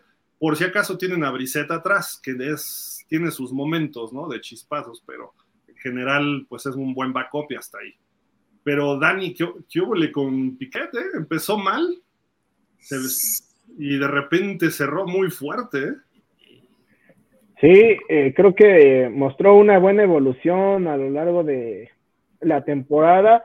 La primera parte de la, del año había lanzado, si no mal recuerdo, ocho intercepciones por ahí así en los primeros siete u ocho partidos y la segunda mitad una o dos intercepciones, o sea, un, avance significativo en ese sentido.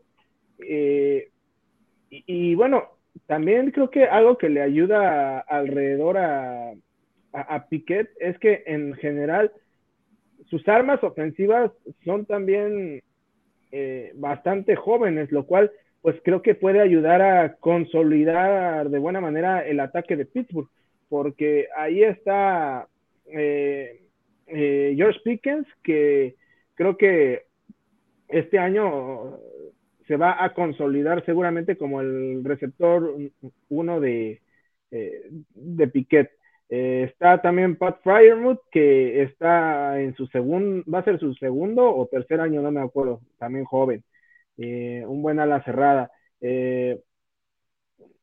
Este um, Harris, este, ¿cómo se llama? Najee, Harris, eh, también un, corredor joven que pues quizá ha quedado un poquito eh, corto a la expectativa que se tenía de él, pero al final creo que también puede ser una buena herramienta que ayude a seguir desarrollando este joven coreback que hay que recordar que fue el único seleccionado en la primera ronda del draft del año pasado. Eh, si no mal recuerdo, fue la selección 17 y, y bueno, que un peor, tantito, o sea, que el primer coreback se vaya hasta el pick 20, pues sí habla de que la, la cosa no pintaba bien para esa posición, cuando generalmente son los primeros en irse. A mí me gusta este, este chavo ahí en, Pittsburgh y su combinación, la combinación que yo le digo, el Picketens, entre Pickett y Pickens, va a estar buenísima. Eh, Harris eh, mejoraron en la línea ofensiva, los Steelers. Si está sano TJ Watt, siempre tienen oportunidad de ganar. Eh, su defensiva creo que puede todavía mejorar en algunos aspectos. Llevaron un corner también, creo, en el draft, que era otro punto débil. Hicieron un muy buen draft. Eh, Omar Khan como gerente general ha empezado con el pie derecho. Eh, Matt Canada se mantuvo como pudo, se deshicieron de los receptores conflictivos y ahí sigue el coordinador ofensivo. Entonces, pues con mayor razón esto va a seguir evolucionando para Pickett, ¿no?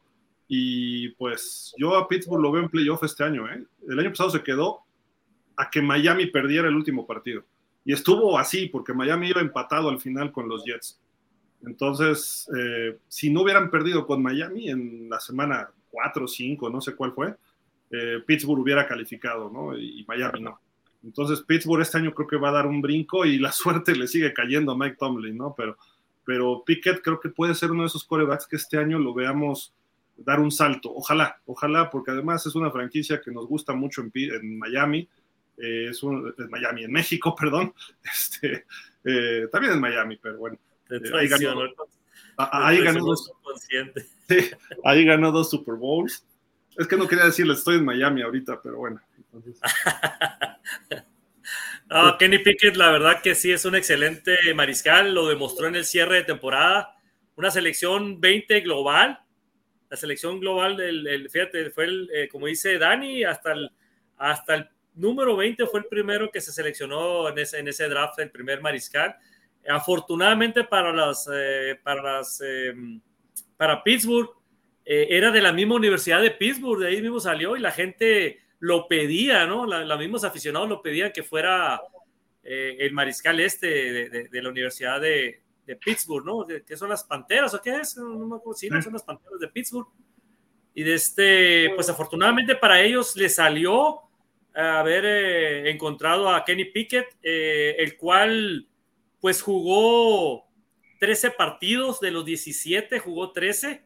Eh, ¿Por qué? ¿Por qué no jugó todos? Porque como que estaban haciendo pruebas ahí, Mike Tomlin metía a Mitch Trubisky unos partidos, estaba también ahí eh, Mason Rudolph también ahí como, como backup también de, Mariscal y, por último estaba Kenny Pickett como, pues como, como novato, ¿no? Entonces eh, empezó muy mal ahí Mick Trubisky regándola como siempre, de repente unos partiditos buenos, de repente se perdía y entonces tuvieron que meter al, al novato este Kenny Pickett, el cual empezó muy flojo, empezó muy flojo, de hecho sus números reales fueron 2.404 yardas totales. No está nada mal porque jugó 13 partidos. Lo que sí no estuvo bien fueron 7 anotaciones contra 9 intercepciones. Entonces, pero eso fue al inicio. Ya cerrando la temporada, la verdad que se vio muy bien el novato Kenny Pickett. Entonces, quiere decir que este, este año debe dar un salto ya, ya muy bien, muy marcado, ¿no? A favor ya de los Steelers, ¿no? por ahí vi, tuvo solo dos intercepciones en los últimos siete juegos.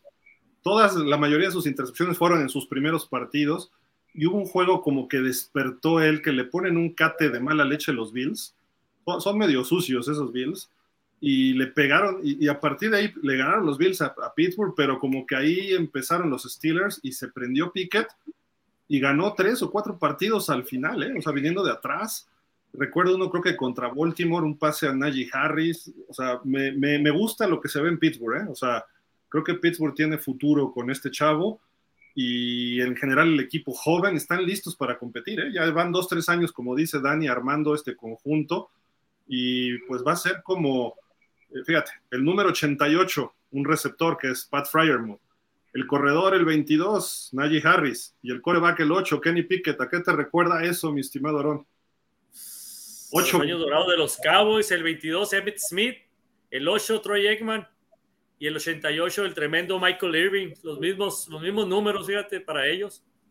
Y capaz de que a Pittsburgh se le cumple la misma que ellos y ganan tres Super Bowls. Otros tres para Pittsburgh, imagínate. No, ya no. No, pues la, la, combinación pipí sería eh, de Salón de la Fama. Pipí. Pickens, ¿no? La combinación pipí. ¿Cómo le diríamos? Pipina, la pipina. Ah, bueno. Con Nagy, ¿no? Ah, Nagy Harris. Bueno, ahí, están los corebacks de segundo año. ¿Quién les gusta para que sea el que despunte? Purdy, Pickett, Howell, eh, ¿quién más me quedé? Sapi. Uh, ay, se me olvidaron ya los que estaban, pero bueno. ¿Cuál, ¿Cuál les gusta de todos estos? A mí, yo, mi voto va por Pickett. No sé el tuyo, Dani. Mira, yo, eh, para variarle, yo me voy a ir con Reader. Creo que tiene chance. ¿Y tú, Aaron? No, me quedo con Pickett también, porque Purdy eh, no sabemos cómo va a quedar ahí, si realmente va a quedar como titular y hay que ver cómo, cómo quedó de su lesión. Yo también me inclino como titular y aseguro a Kenny Pickett y que pueda hacer un mejor papel en esta temporada. La lógica indica que Purdy debe ser el mejor este año, pero habrá que, habrá que ver, ¿no? Oigan, este, y hablando de corebacks, algo muy importante en la NFL hoy en día, ¿no? Los corebacks reserva. Y sacaron un ranking aquí, me parece que fue de CBS, es este ranking de los coreback backups. Todos los que están o apuntan a ser titulares aquí no cuentan, ¿no? Pero ponen precisamente a San Francisco en el uno con Troy Lance y con Sam Darnold eh, uno o el otro, el que, el que tú quieras, ¿no? O sea, escoge y alguno de ellos, ¿no?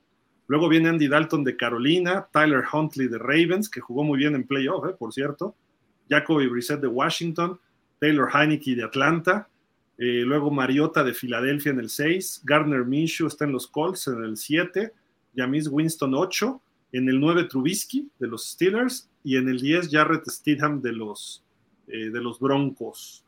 Eh, del lado derecho están todos los demás, los menciono rápido, los voy a leer así rápido. Davis Mills de Houston, Tyrod Taylor de Gigantes, Bailey Zappi de Nueva Inglaterra, Mike White de Miami, Cooper Rush de Dallas, creo que está un poco bajo, pero bueno, CJ Bethard de los Jaguars, eh, Joshua Dobbs de Cleveland, Nick Mullens de Minnesota, Drew Locke de Seattle, Kyle Allen de Buffalo, Blaine Gabbert de Kansas City. Gabbert se fue de Tampa Kansas, fíjate. Se retiró Jenny, ¿no? Paul McCoy de Arizona, luego viene Trevor Simeon de Cincinnati, Nate Sotfeld de Detroit, eh, Easton Stick de los Chargers, Malik Willis de Tennessee, no, creo que Malik Willis, no, pero bueno, PJ Walker de Chicago, Brian Hoyer de Las Vegas, Zach Wilson de los Jets, Stetson Bennett de los Rams, Kyle Trask de Tampa y Sean Clifford de Green Bay. ¿Quién es Sean Clifford, por Dios? Dani, ¿tú sabes quién es?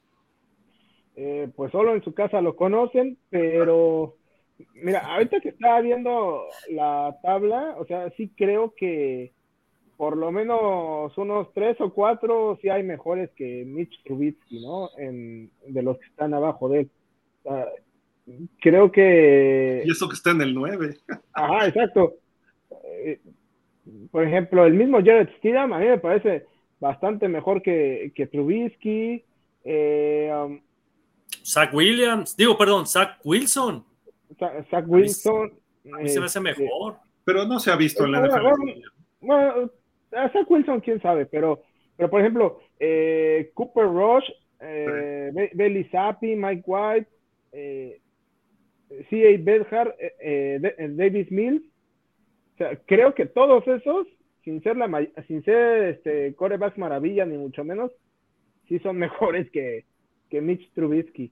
Creo que el hecho de que en su momento fuera una selección alta del draft le está ayudando, ¿no? Pero, pero bueno, al final de cuentas esto solo son percepciones. Sí, de acuerdo, pero resultados, ¿no? Creo que Cooper Rush lo ha hecho bien en Dallas, ¿no, Aaron? Sí, Cooper Rush, pues ya, ves cómo, pues, cómo son de crítica la gente, ¿no? En los Dallas Cowboys todo decían, no, que queremos que sea Cooper Rush el titular y no Dak Prescott, ¿no? algo que no, pues que no iba a suceder, ¿no? Pero Cooper Rush, la verdad, eh, fue sorprendente la temporada que dio cuando, cuando estuvo lastimado Dak Prescott, la verdad, eh, ganó creo que cinco partidos seguidos, ¿no? Algo así fue cuando, cuando, cuando ganó y perdió ya después uno ahí contra, contra Filadelfia, fue cuando el primero que perdió. Entonces, eh, Cooper Rush, la verdad que sí debería estar más adelante, como dice Dani, o sea, yo prefiero a Cooper Rush que a Mitch Trubisky, la verdad. Sí, yo creo que Cooper Rush merecería un top 10. Trubisky a mí no me desagrada, ¿eh? lo que pasa es que ha tenido sus altibajos, ¿no? Pero cuando juega bien, puede hacerlo bastante bien, ¿eh? Es, yo lo he visto medio irregular. Tuvo un buen partido con los Raiders, cuando medio jugó con los Pats, pero yo lo sacaba él y ponía Cooper Rush ahí con Trubisky. Quizá Winston lo echaba un poquito más abajo. Eh, Mariota también lo echaba un poquito más abajo, aunque es un buen relevo. Obviamente Andy Dalton sí lo, considero ahí de los mejores este, eh, backups. Eh, Brissett debería estar más abajo. Quizá todavía dentro del top 10, pero más abajo. Y Heineken también es bueno. Para entrarle al quite de repente, ¿no? Pero bueno, esta lista lo importante es que la mayoría de todos estos corebacks los vamos a ver jugar. El año pasado creo que jugaron 68 este, corebacks este, como titulares en algún momento, significando no solo que entró el segundo equipo, sino hasta el tercero en algunas ocasiones, como Miami, como San Francisco, y hubo otro equipo por ahí que también tuvo un desfile de corebacks que fueron impresionantes, ¿no? Pero eh, es, ya no el chiste no es nomás tener tu coreback franquicia, ¿no? Sino tener a alguien atrás y pues a ver, a ver cómo les va a los equipos. A veces ahí está la victoria, la diferencia, ¿no? San Francisco casi se mete al Super Bowl por Purdy, que era el tercer coreback, ¿no? Sí, así es. Y ya para cerrar con corebacks.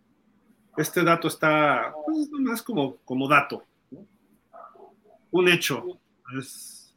Desde el 2003 ha habido 18 corebacks distintos que han sido titulares en el Super Bowl en la conferencia nacional, mientras que en la americana solo una tercera parte. Seis.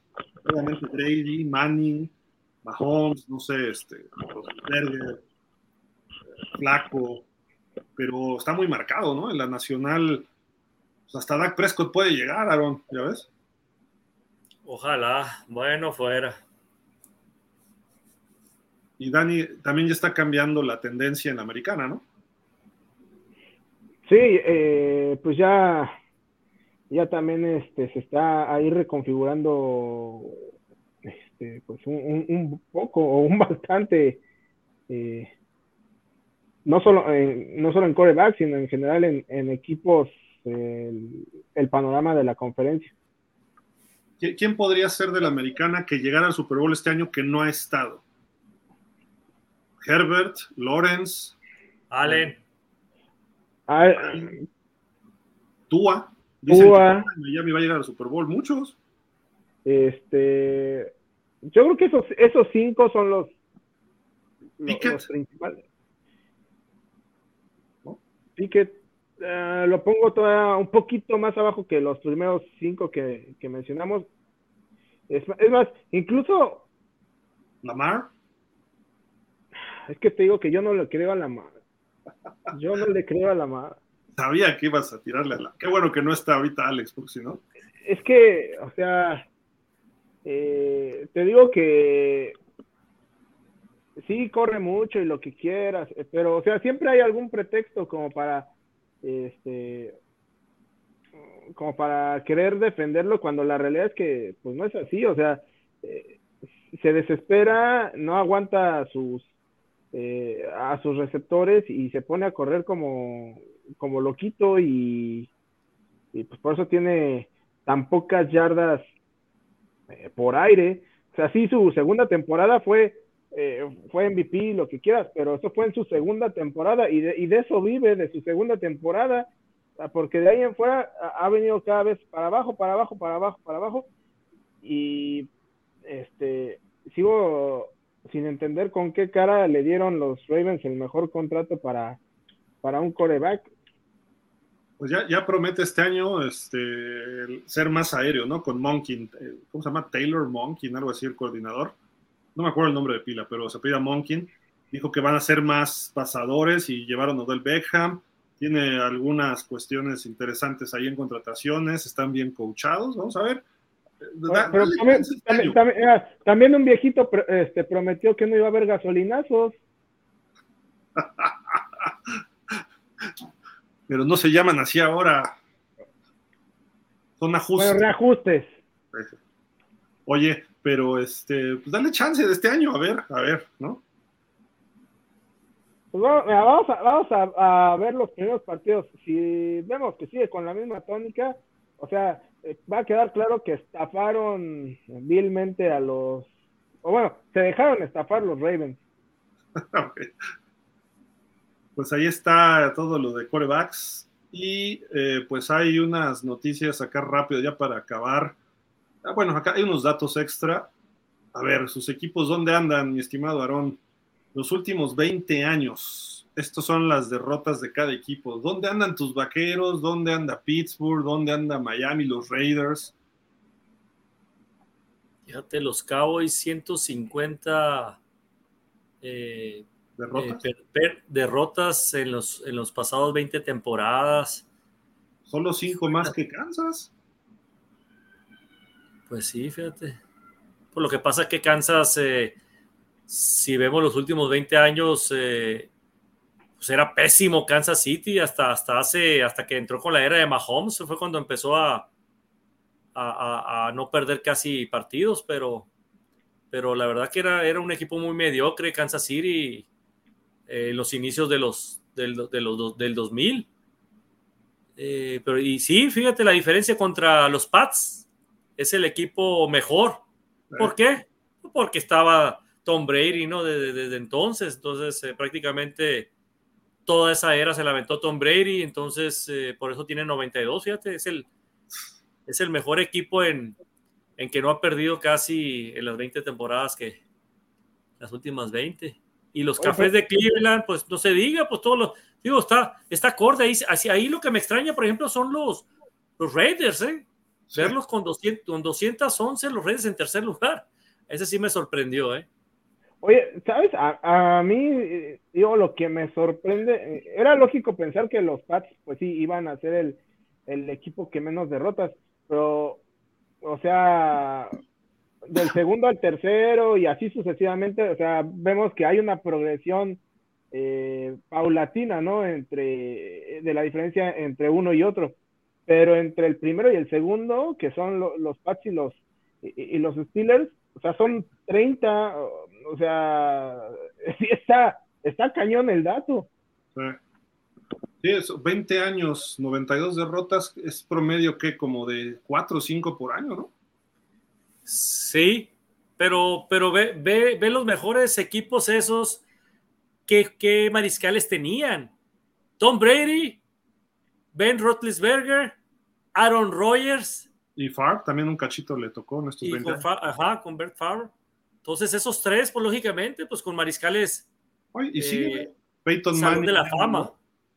Ah, no, sí, pero te digo, o sea, a mí lo que me llama la atención no es que sean los, los que más, sino la diferencia que hay entre, entre el primero y el segundo. Muy poca.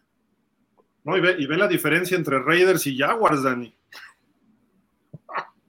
No, pero, o sea, a, lo que voy es, la, la tanto, tanto, hacia arriba como hacia abajo, o sea, van, van, creciendo de forma pareja, pero este, lo, lo, de los Pats sí es muy, muy marcado.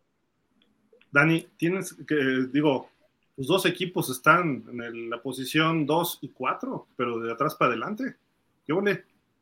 Pues es que, o sea, han sido 20 años eh, pero para llorar, o sea, y en el caso de los Jaguars, eh, sobre todo los últimos, del 2010 eh, hacia a, la fecha, o sea, porque todavía a inicios de los 2000, mediados de los 2000, eh, los Jaguars eran un equipo competitivo que se, metían relativamente con frecuencia a, a playoffs y, bueno, a lo mejor no, no, no pasaban del juego divisional o de repente por ahí eh, nada más llegaban al comodín, pero por ahí, o sea, se defendían los Jaguars. El problema vino ya por ahí del 2010 en adelante, que sí han sido eh, temporadas súper, súper tristes, ¿no? O sea, al grado de que en años consecutivos fuiste el peor equipo de la liga. Y lo de los Lions, pues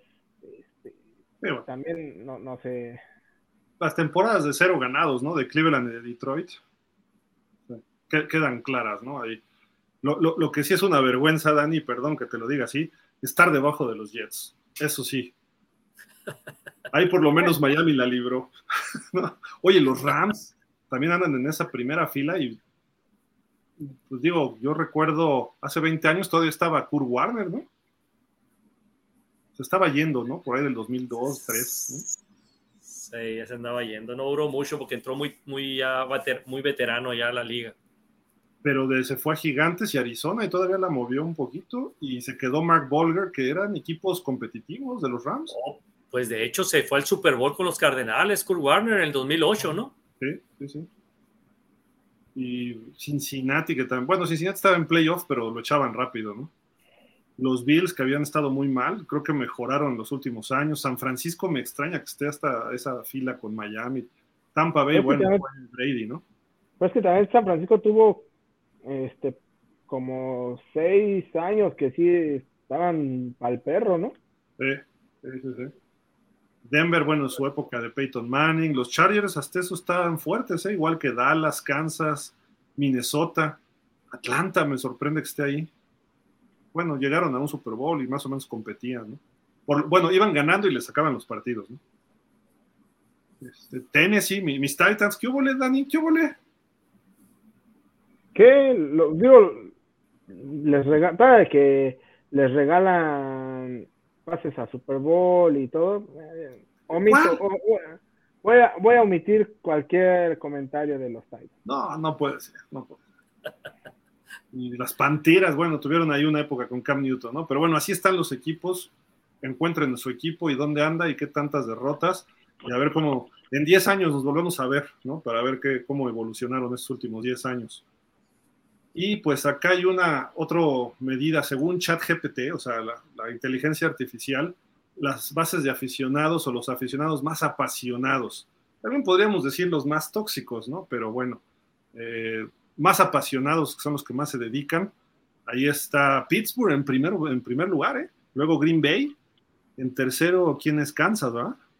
Ajá. Kansas, Búfalo. Los de Bills están bien locos, ¿no? Se, se, avientan de autobuses a mesas, o sea, gritan un chorro, puede estar a menos 20 y ahí están en el estadio. Luego Seattle, muy escandalosos, Filadelfia, muy bravos, Nueva Orleans, Baltimore, Cleveland, Cleveland, por Dios, Chicago, Minnesota, ya estaba Minnesota, ¿no? Ah, no. Minnesota, Denver, Nueva Inglaterra, fíjate, Nueva Inglaterra anda hasta el 13 y eso que ha sido un equipo pues, regularmente de playoff y de Super Bowl. Los Raiders todavía tienen sus fans a pesar de malos ratos. Los Cowboys hasta el 15, Aaron, ¿qué huele? Sí, fíjate, pues es que en, la, en realidad eh, a mí me ha tocado eh, ir al estadio, al ATT, me tocó ver un partido de los Cowboys contra las Águilas. Y, y, yo siempre, siempre he dicho eso, que como que les falta más a la afición, más, eh, más apoyo al equipo, no, no, no se oye tan, tan fuerte así como otros, como otros equipos ¿no? en su estadio, ¿no? Sí, como que sí les falta más más emoción, no sé, así lo siento yo, ¿no? En el equipo de los Cowboys. Luego Estoy muy de acuerdo, ¿eh? Estoy de acuerdo en el 15. Estoy de acuerdo, la verdad que está en el 15 porque sí les, les falta más eh, pasión. Más, más, pasión exactamente por los aficionados. San Francisco, Detroit, Indianápolis, Gigantes, Cincinnati, Tennessee, Arizona, los Rams, Miami. El factor en Miami es muy interesante porque sí hay una base de aficionados local en Miami y fuerte, obviamente, es el equipo local, pero eh, al mismo tiempo en Miami vive gente de todos Estados Unidos, se van a retirar muchos, viajan muchos para allá, eh, los que tienen más dinerito tienen por ahí otra casa, su casa de playa o lo que sea, entonces llega gente de Nueva York, de Filadelfia y a veces, a veces hay partidos en que Miami parece visitante. Últimamente se ha revertido un poco esta tendencia, ¿no? pero en las épocas de Marino sí era totalmente Dolphins, pero aún así había partidos que luego se nivelaba. Pero me tocó ir un partido Pittsburgh-Miami en Miami. Parecía que estaba las toallas terribles por todo el estadio. Y dices, ¿cómo es posible? ¿No? Y este, también me tocó ir un partido contra Nueva Inglaterra y había bastantes pads, bastantes. Y dices, Pero ¿por qué? Pues la gente de Boston y del norte de Estados Unidos se va a vivir a Miami. Entonces dices, bueno, pues ahí está. Luego viene Carolina, Atlanta, Tampa, Washington, eh, Houston, los Texans, los Jets, los Jaguars y los Chargers, sí, esos Chargers. Tenía que ir hasta abajo, hay que decirle a nuestro amigo Diego que vaya a apoyarlos más seguido porque no levantan en Los Ángeles. En San Diego los querían mucho, Dani, y ahora ya, pues en Los Ángeles como que quedaron como el inquilino incómodo, ¿no? Sí, porque pues ahí los um, los que mandan y, no no eh, en el americano sino en general en el en el deporte en Los Ángeles los que mandan ahí son los Lakers este después igual tal vez podríamos poner a, los Rams pero además creo que hasta los Clippers tienen más gente que los que los Chargers tanto así no creo bueno, hasta los Kings, creo. No, por Dios. Te perdimos, Dani, te perdimos. A mí me gustaba ver mucho a, la gente en Washington con el, con el frío tan extremo que estaba ahí y, sin camiseta, ¿no? Así con eh, enseñando la, panzota, ¿no? Los, los, aficionados ahí con hasta con tirantes, ¿no? Y con la cabeza así de, de cochi, ¿no? Vestido así de estaba, estaba curada esa también de curada de espanto, ¿o qué? Oye, pero lo que me sorprende es los Jets tan abajo, o sea, porque si lo comparas con los, con los Browns eh, y lo pones en proporción, por ejemplo, con la gráfica anterior de, de, lo mal que han estado los equipos históricamente en los últimos 20 años, o sea, eh, los, los Browns, o sea, tienen una super afición eh, en ese sentido y los, los Jets, digo, yo pensaría que pues, deberían andar por lo menos top 10, o sea, o 15 a lo mucho, ¿no? Pero pues, no, no tan abajo, porque pues, los Jets sí son bastante, bastante gandallitas. Pero en Nueva York la gente prefiere los gigantes, ¿eh? En general.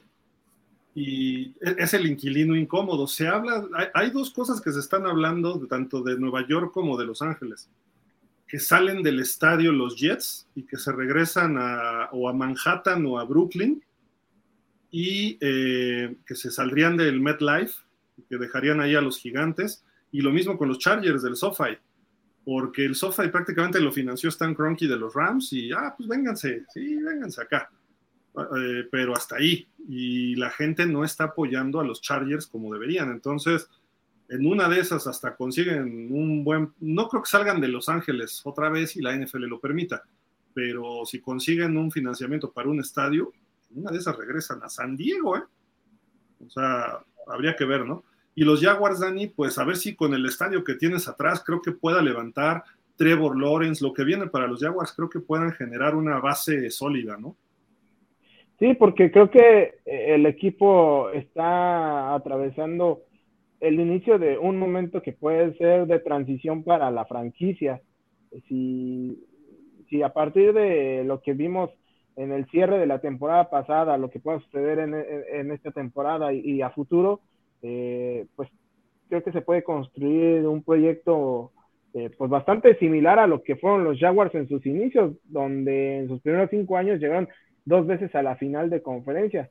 Entonces, ojalá y se pueda superar eh, esa, eh, esa barrera, ¿no? Que eh, en su momento, en, su momento trazó el equipo de, de Tom Coughlin y de Mark Brunel.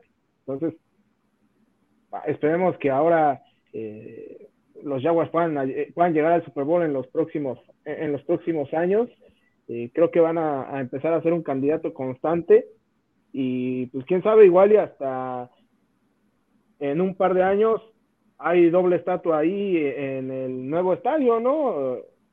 Doug Peterson y, Trevor Lawrence. Cálmate, ni que estuvieran en Miami ahí con Shula y Marino, por Dios. ¿Por qué no? No, bueno, en 20 años, ahorita todavía es muy, muy pronto, espérate. Oye, pues pero, ¿Eh? Perdón. si a Doc Peterson se la construyeron ya en, en este en, Filadelfia. No, ¿verdad? Sí, ya, ya, tiene su estatua, según yo ya tiene su estatua ahí eh, afuera de... de Rocky, ¿no? Ahí. No, no, no, pero fuera del estadio, creo, creo que sí tiene su, su etapa. Eh, pero, ojo, ve, ve, aquí las bases de aficionados, apasionados y lo que sea, pero fíjate cómo se está moviendo la NFL ahorita. Llega eh, Justin Herbert a los Chargers, llega Trevor Lawrence a los Jaguars, Aaron Rodgers en sus últimos años a los Jets, Houston está en otra reconstrucción más, pero ah, Houston no ha estado tan mal últimamente, pero de repente se vino abajo, ¿no? Eh, luego Washington, están también ya metiéndole un nuevo dueño y vienen momentos interesantes de negocio. Eh, Atlanta, Carolina, o sea, los que están abajo de repente están recibiendo jugadores importantes.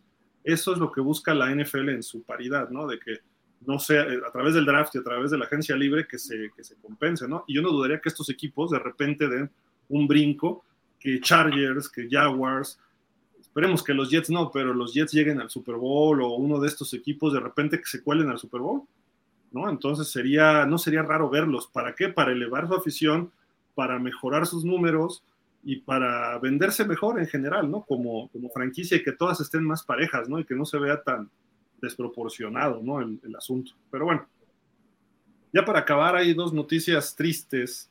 Eh, la semana pasada, Ryan Mallet, este coreback, que llegó a los Patriotas y luego jugó en Ravens y me parece que en Houston, en Houston también, perdón, eh, pues fallece, estaba nadando en una, eh, lo que se sabe hasta el momento, estaba en una playa y al parecer se atora en la arena y llegaron las olas y termina pues ahogándose, ¿no? El buen Ryan Mallet, que era un coreback que prometía mucho, si no recuerdo venía de Arkansas, pero pues llegó a los Pats y banca de Brady, ¿no? Y después se fue a los Texans y ahí ya parecía que iba a despegar y algunas indisciplinas, tenían un juego en Miami, no llegó al avión, se tuvo que ir en avión comercial, lo banquearon, terminó jugando en los Ravens y creo que estaba ya como de coach, una cosa así, pero estaba en una playa y lamentablemente ocurre este hecho, 35 años, una cosa así muy joven. Eh, creo que pues eso no, no, no, no, no se vale, pero bueno, son cosas que pasan, ¿no? Y la noticia de hoy, Vince Tobin, ¿no? Este, Aarón, platícanos porque creo que tú no lo recuerdas con mucho gusto, este hombre, ¿no? Digo, falleció él a los 79 años, me parece, ¿no? Sí, eh, él fue uno de los causantes de, la derrota de los Cowboys en el 98 con, con los Cardenales. Eh, después de ya de la debacle de, del equipo de los Cowboys, cuando ya pues, ganaron su último Super Bowl en el, en el 95, el Super Bowl 30 contra los Steelers, pues ya se empezó a desmantelar el equipo, como, como siempre sucede con los equipos campeones. Y en el 98, aún así, los Cowboys pasan a, a playoff y se enfrentan eh, en la primera ronda, luego, luego con los Cardenales y nos echan para afuera y nos echaron, pero bien, bien para afuera fue creo que 27 a 7, algo así el marcador, algo... 20, 20, algo, 20 a 7, muy humillante la verdad para, para nosotros, de los aficionados de los Cowboys, porque, porque los Cardenales siempre fueron nuestros clientes. De hecho, Emmitt Smith es el que le corría más a los Cardenales durante su carrera, fue el equipo que más le corrió. Entonces eh, se desmantela el equipo y viene, viene, viene este amigo eh, de cocheo ahí con los, con los Cardenales y, y, nos ganan, ¿no? Y nos echan para afuera en playoff. Por eso lo, lo recuerdo muy bien a este amigo yo, ¿no? Y fue en Texas Stadium. Me acuerdo que el quarterback era Jake Plummer, ¿no? Así es, la víbora, Jake, Jake Plummer. Snake. Snake. Que, después tuvo un buen año con los Broncos o dos y los llevó hasta una final de conferencia. Era buen quarterback, ¿eh? Pero como que luego era medio apático. No sé si te acuerdas de él, Dan, y tú. Eh, no, del sí no me acuerdo. Okay. No, de Jake Plummer. Fíjate que a mí me tocó conocerlo en persona ahí en, en Phoenix. Okay. Sí, era vecino de un amigo mío, Jake Plummer. Eh, era, era alto, pero era delgado. Sí. Delgadito, espigadón. A lo mejor por eso también no, no duró, no sé, pero eh, era buen, buena persona, ¿eh? Lo sí. poco que, que, que lo, lo, pues digo, cuando lo vi yo, y o sea, se, se veía buena persona, Jake Plummer, ¿no? muy parecido de cara a Adrián Fernández, el piloto mexicano. ¿eh? Ajá. Eh, nos mandó algunos datos de, lo, de Vince Tobin, bueno, de los Cardenales, porque es su, es su segundo equipo de Ernesto, nuestro amigo Ernesto. Dice, fue la segunda victoria de la franquicia en postemporada en la historia. ¿eh? La primera, la última había sido en el 47, 28, 21 a Filadelfia y fue el campeonato de la NFL. Dice, y después de ese campeonato perdieron cinco juegos de playoffs en, fila hasta esa victoria con Dallas. Y después de, de ese triunfo perdieron en Minnesota 41-21 y no regresaron a playoff hasta el 2008 cuando llegan al Super Bowl y pierden con Pittsburgh.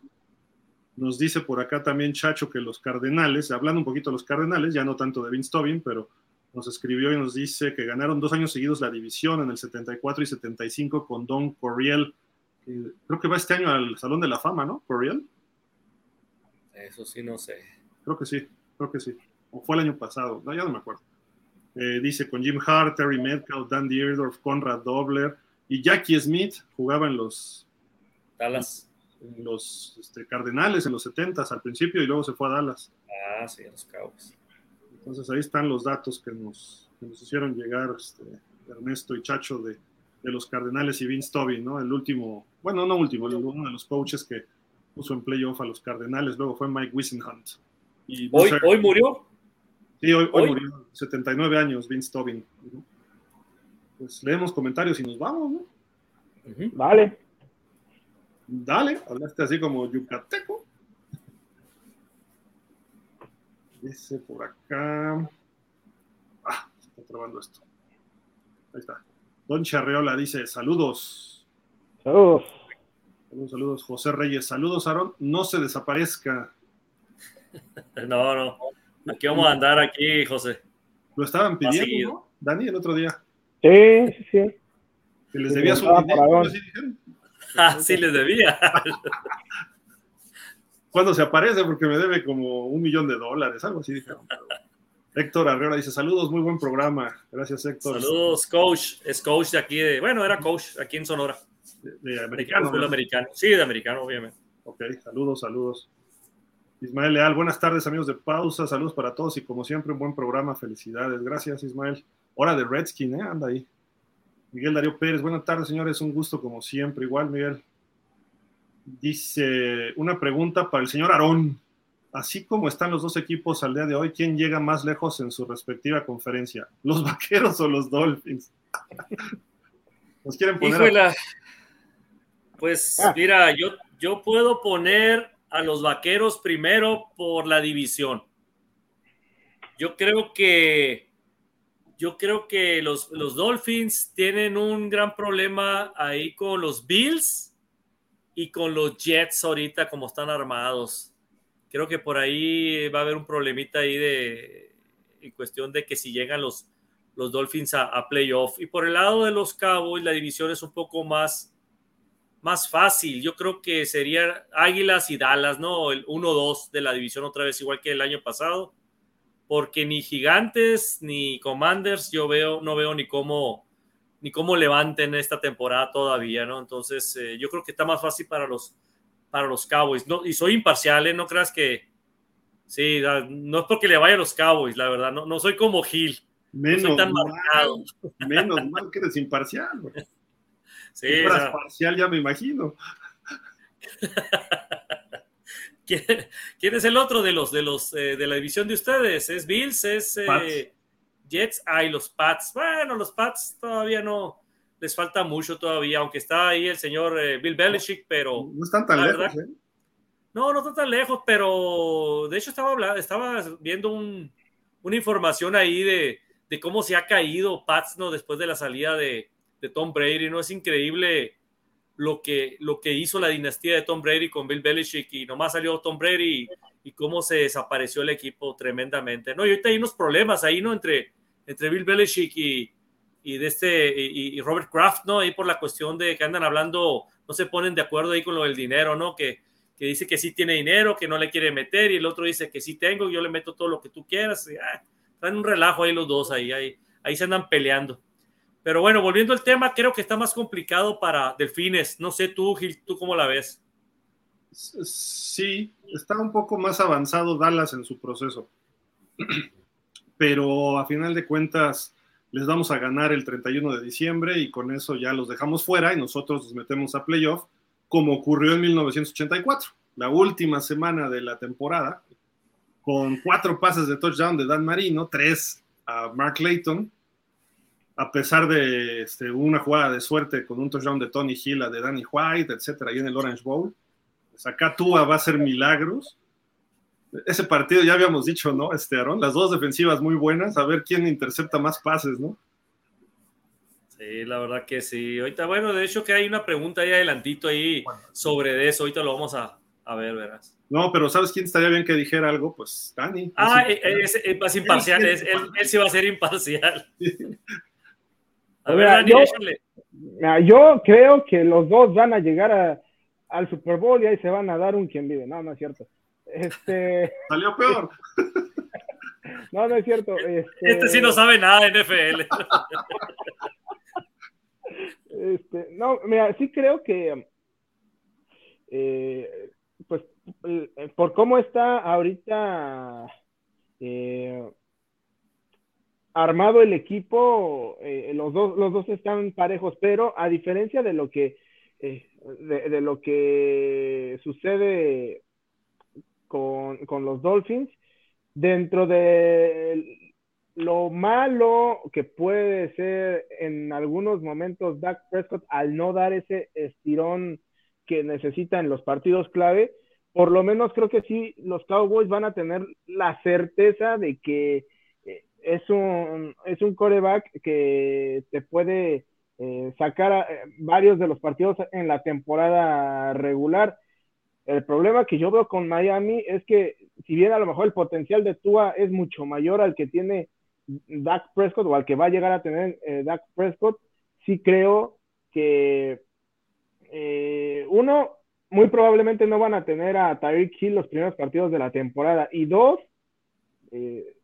Tua es una moneda al aire, o sea, si, si les dura la temporada completa Tua, entonces ahí sí aguas con Miami, pero, pero si no, creo que Miami sí se puede ir, a lo mejor no al fondo de la división, pero sí, sí van a ir muy abajo eh, sus expectativas iniciales. Ah, ah, dijiste un factor, el de Tua, eh, que esté sano. Tua en sus tres años con los Dolphins no pasa del tercer o cuarto juego y ya está lesionado de que empieza como titular. Entonces, los últimos dos años, Miami sin Tua solamente ha ganado un juego por año y Tua juega 11 o 12 partidos.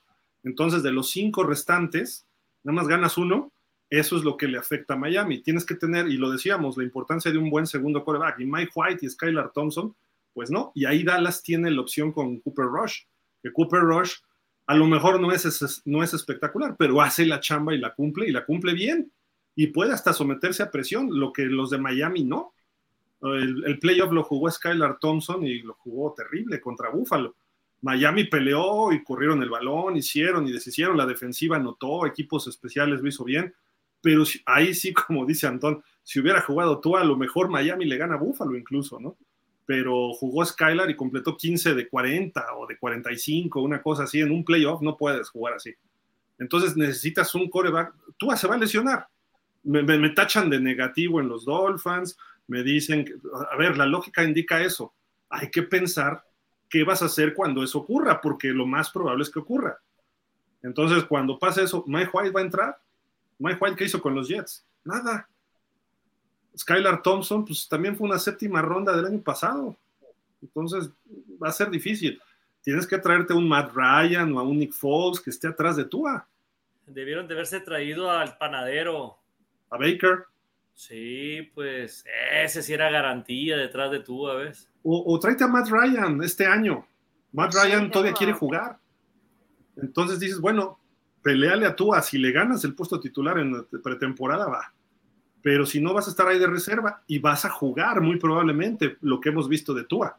Y aparte le pones presión a Tua para que mejoren otras cosas, ¿no? Pero en fin, son detalles ya que hemos platicado muchas veces en los Dolphins, pero sí creo que Dallas tiene esa ventaja, aunque también en Dallas sé que critican mucho a Dak Prescott porque tiene el mismo problema que Tua, que no es lesiones. En los juegos importantes se viene abajo. Entonces, tiene romitis, tiene daquitis y tiene tuaitis, ¿no? actúan igual, y no son ellos nada más, hay otros corebacks, Kirk Cousins, eh, Garópolo, eh, Ryan Tannehill, son corebacks que no dan el ancho, ¿no? Por algo son corebacks medio de relleno, no son corebacks que son de élite, que son franquicia, como puede ser, o lo que, lo que pinta para Trevor Lawrence, lo que pinta para Burrow, lo que pinta para Herbert, eh, quizá Justin Fields, ¿no? O sea, esos corebacks llegan con otra, ¿cómo te diré? Con otra eh, presencia, ¿no? que no dudo que a lo mejor alguno de los que dijimos, Garoppolo ya jugó un Super Bowl, Tua pudiera jugar un Super Bowl, Dak Prescott, ¿por qué no? ¿no? Entonces creo que por ahí va, ¿no? Pero en fin, es, un buen tema y hay que seguirlo tratando de aquí a la temporada. Miguel Darío Pérez, perdón, ese perdí la suerte lo trae por el número que usa. 13. El 13 de la suerte. Refugio García, buenas noches. Pausa Gil, Daniel Arón, saludos. Igual Refugio. Dice, eh, Pro Football Talk dice, la NFL culpa a los jefes y a los jugadores de los Eagles que usaron eh, tacos eh, equivocados por, por, los patinones que estuvieron sufriendo en el Super Bowl. No, yo sé quién fueron los, quiénes fueron los responsables de ese campo. ¿Quién sabe qué le echaron el martes o el miércoles que se fueron ahí al estadio? Le echaron aceitito ahí o no sé. se veía como una alfombra el, campo cuando estuvimos ahí, eh, Adón y yo, pero pues ya a la hora de, del partido sí parecía que este, eran coches sin frenos. Pista de hielo parecía. Eh, fíjate que George Toma, que se ha encargado de los este, pastos, perdón la palabra, pero pues así, de la superficie de todos los Super Bowls, eh, él dijo que el responsable ahora de campos de la NFL, cuando regaron el pasto el sábado previo al juego, no sé, la última vez que lo regaron, que no le echaron suficiente tierra, porque es pasto natural y ustedes nos explicaron, ¿no? Que lo meten desde fuera, ese, ese, ese campo. Entonces, que, nada más le echaron agua, no lo, no lo llenaron de tierra y luego le echaron agua para que asentara. Entonces llegaron al partido y luego donde más se patinaban era donde estaba la pintura, donde estaba el logo del NFL, del Super Bowl, de los Chiefs, ahí estaban los patinones hasta más no poder. Y la NFL hoy sale diciendo que no, la culpa era de los equipos y de los jugadores que no cambiaron sus, tacos, ¿no? Y, dices, este, oye, pero ellos salieron, los dos equipos jugaron ahí en la temporada y salieron con los mismos tacos de la temporada regular. Aunque el pasto era nuevo, era la misma superficie que usan los Cardenales habitualmente, pero lo reempastaron todo.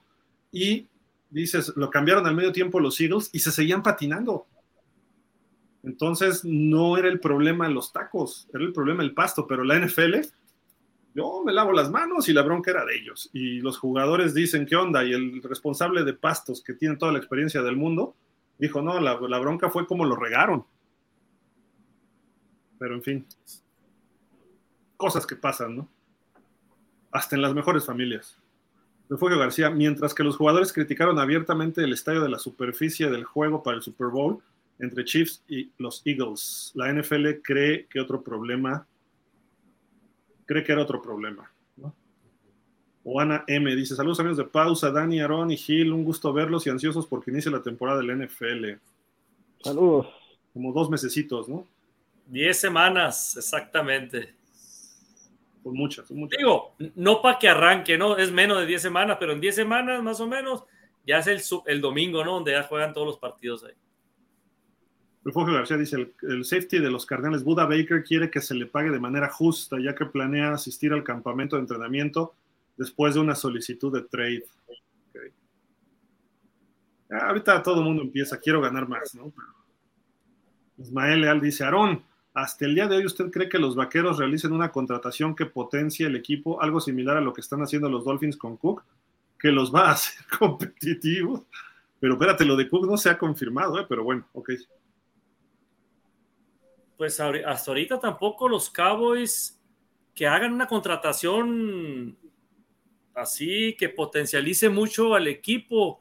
Pues en realidad, eh, ahorita lo que se ocupa como prioridad para los Cowboys para hacer un equipo completo es el pateador.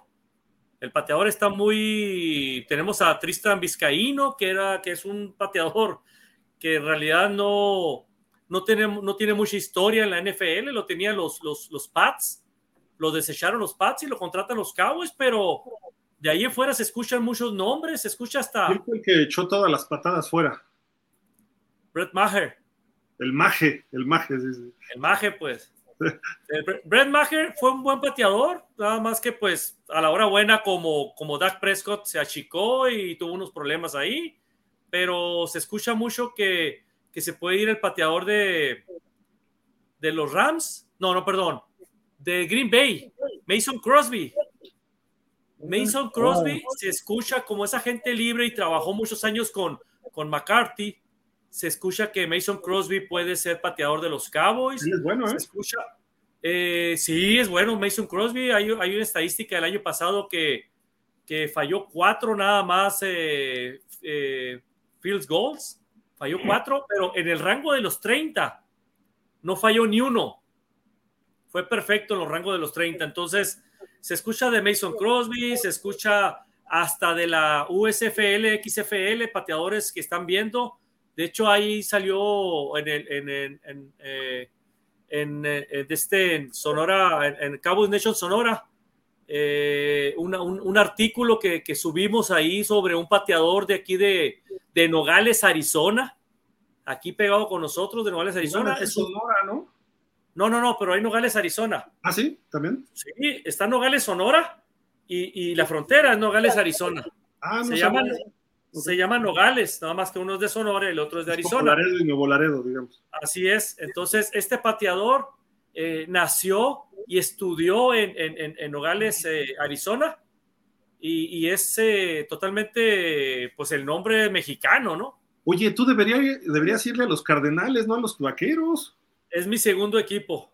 Ah. Pues sí, eh, eh, si yo tengo a, mis Lions de casi toda la vida como, como mi segundo equipo, pues igual Gil, digo, igual Aaron tiene sus de, toda la vida. Siempre lo, he, siempre lo he dicho yo. De, hecho, yo nací en Hermosillo, pero de muy chiquito me fui a vivir a Mexicali. Entonces, eh, yo soy el más chico de la familia y yo crecí viendo a los Cowboys por mis hermanos. Entonces, yo me hice Cowboys por, por familiar, ¿no? Porque yo lo veía. Te, manipularon desde chiquito, se nota.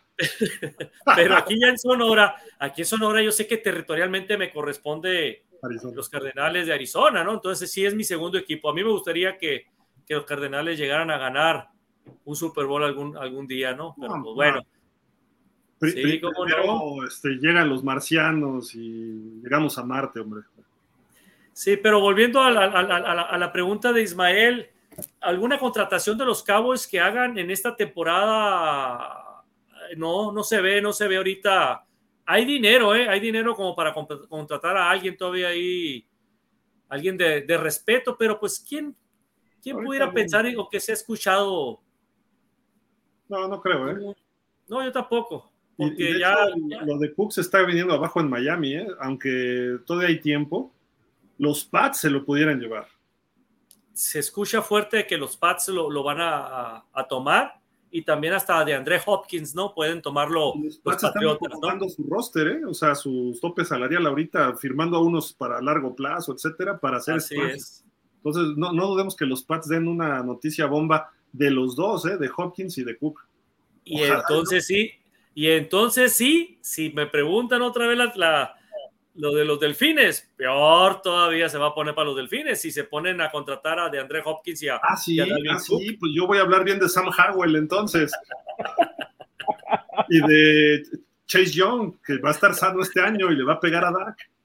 Uh, bueno, no, pues, y hablar. Pero bueno, Ismael, Ismael, vamos a cambiar de tema, pero Ismael es, es el pateador, es lo único que nos hace falta a los Cowboys. De ahí una contratación que haga más fuerte al equipo, no, no se ocupa, ya estamos muy completos. Con, con, con Brandon Cooks, con la, con la adición de Brandon Cooks, un, un receptor que ha tenido más de mil yardas en cinco temporadas con diferentes mariscales, habla muy bien de él. Una persona que no es conflictiva y en los entrenamientos con Dak Prescott, ha dicho Dak Prescott que es un velocista, ¿no? Es como un, como un cheetah, como un Tariq Hill.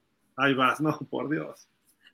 Lo, bueno es que tu referencia es Miami, entonces ya, con eso me, siento bien. Ismael Leal dice, confío en su conocimiento, amigos de pausa. ¿Quién tiene mejor equipo línea por línea entre los Cowboys y... es lo que, es lo que Ismael, ya, Pero es que esa es la pregunta que te decía yo que había visto de Ismael. La, línea por línea. A ver, línea por línea. ¿Tiene mejor mariscal Dallas que. Sí. Sí, ¿verdad? mejor no, Prescott. No, Prescott contra Tua, creo que están muy parejos. Porque tiene sus cualidades cada uno y ahí a lo mejor se pueden empatar. Pero departamento de corebacks de completo, ahí sí Dallas es mejor. ¿Y, en receptores? Miami.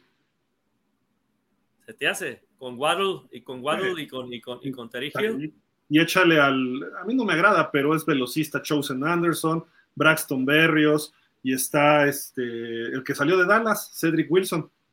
Ah, Cedric Wilson, por favor. En, Miami sobran receptores, ¿eh? va, a tener que cortar Miami algún receptor de cierto nivel. ¿eh? Y, Dallas tiene a Brandon Cook, tiene a Michael Gallo y tiene a, su receptor estrella número uno, que es CD Lamb, y tiene hasta dos, hasta dos todavía eh, todavía que lo pueden hasta meter ahí como. Hasta Waddle mejor que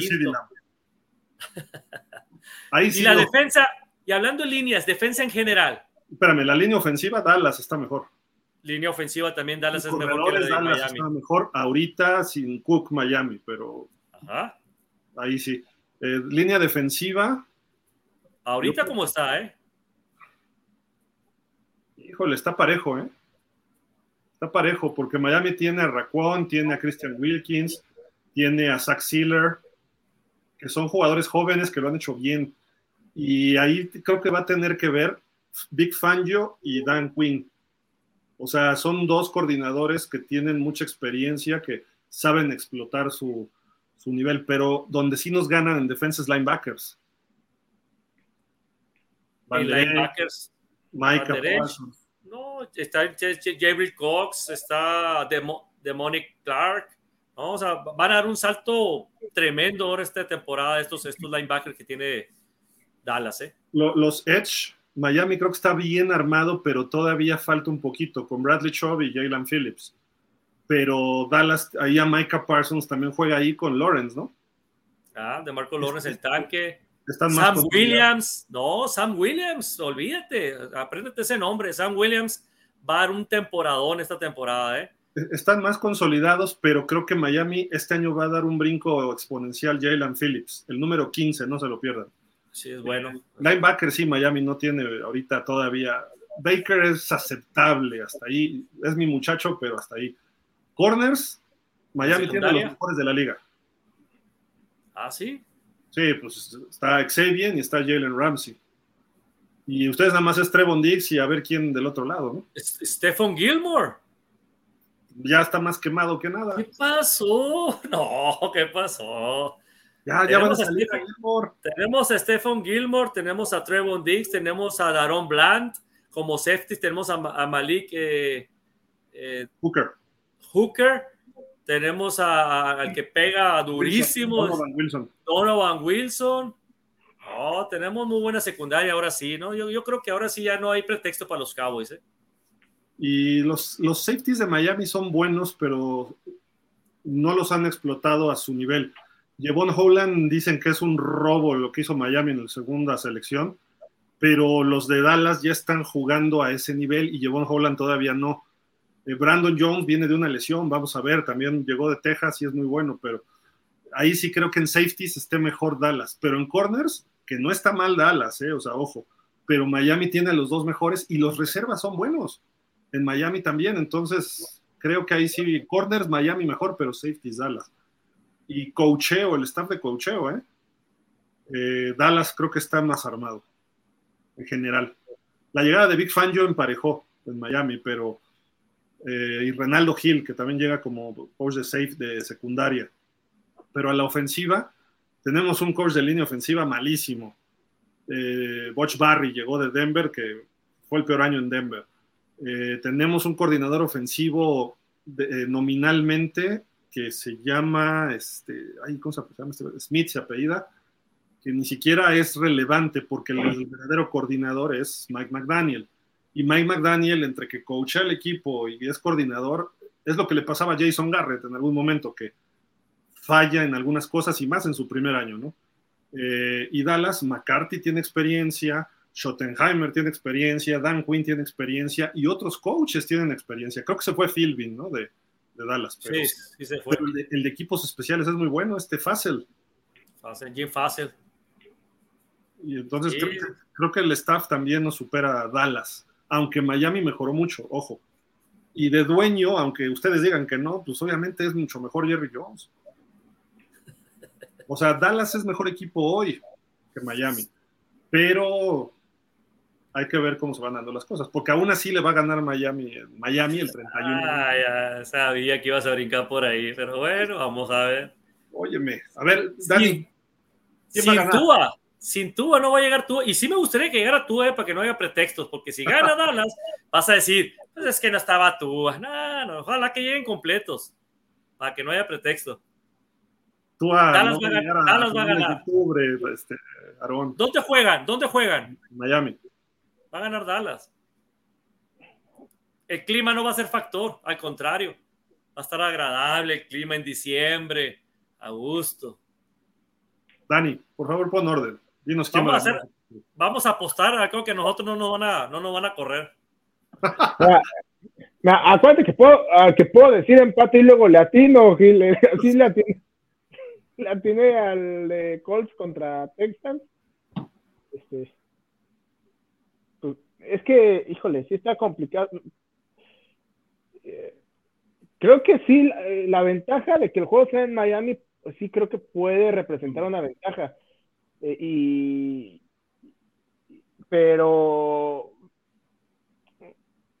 pero creo que todo eh, va a pasar realmente por si llega o no, o no llega tú a, a ese partido, creo yo, porque sí los veo muy, muy, muy parejos este, de ambos lados de, de, del balón. Mira, ahorita Miami a la defensiva está como cuando el primer año que llegó Dan Quinn, que no sabías hasta dónde era el potencial. Habrá que ver cómo se desarrolla con Big Fangio la defensiva de Miami, que tiene talento joven.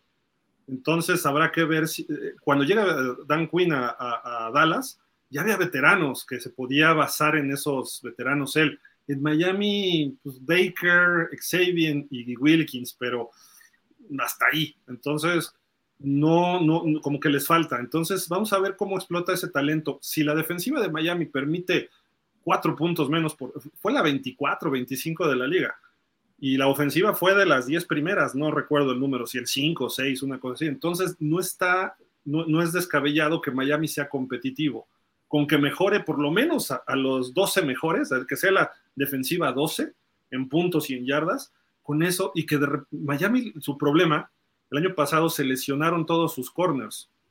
Eh, estaba uno, Xavier Howard, Byron Jones, pelas, eh, Nick Needham, pelas, un safety, Brandon Jones, pelas. Entonces, jugaron un novatito de, eh, no reclutado, Kader Coho, que hizo milagros y que esperemos que siga por esa, por esa línea pero ¿qué pasaba? Miami ponía mucha presión al coreback entre Wilkins, eh, este, Wilkins, eh, Van Ginkel, Phillips y Bradley Chubb, pero los corebacks se deshacían del balón bien rápido.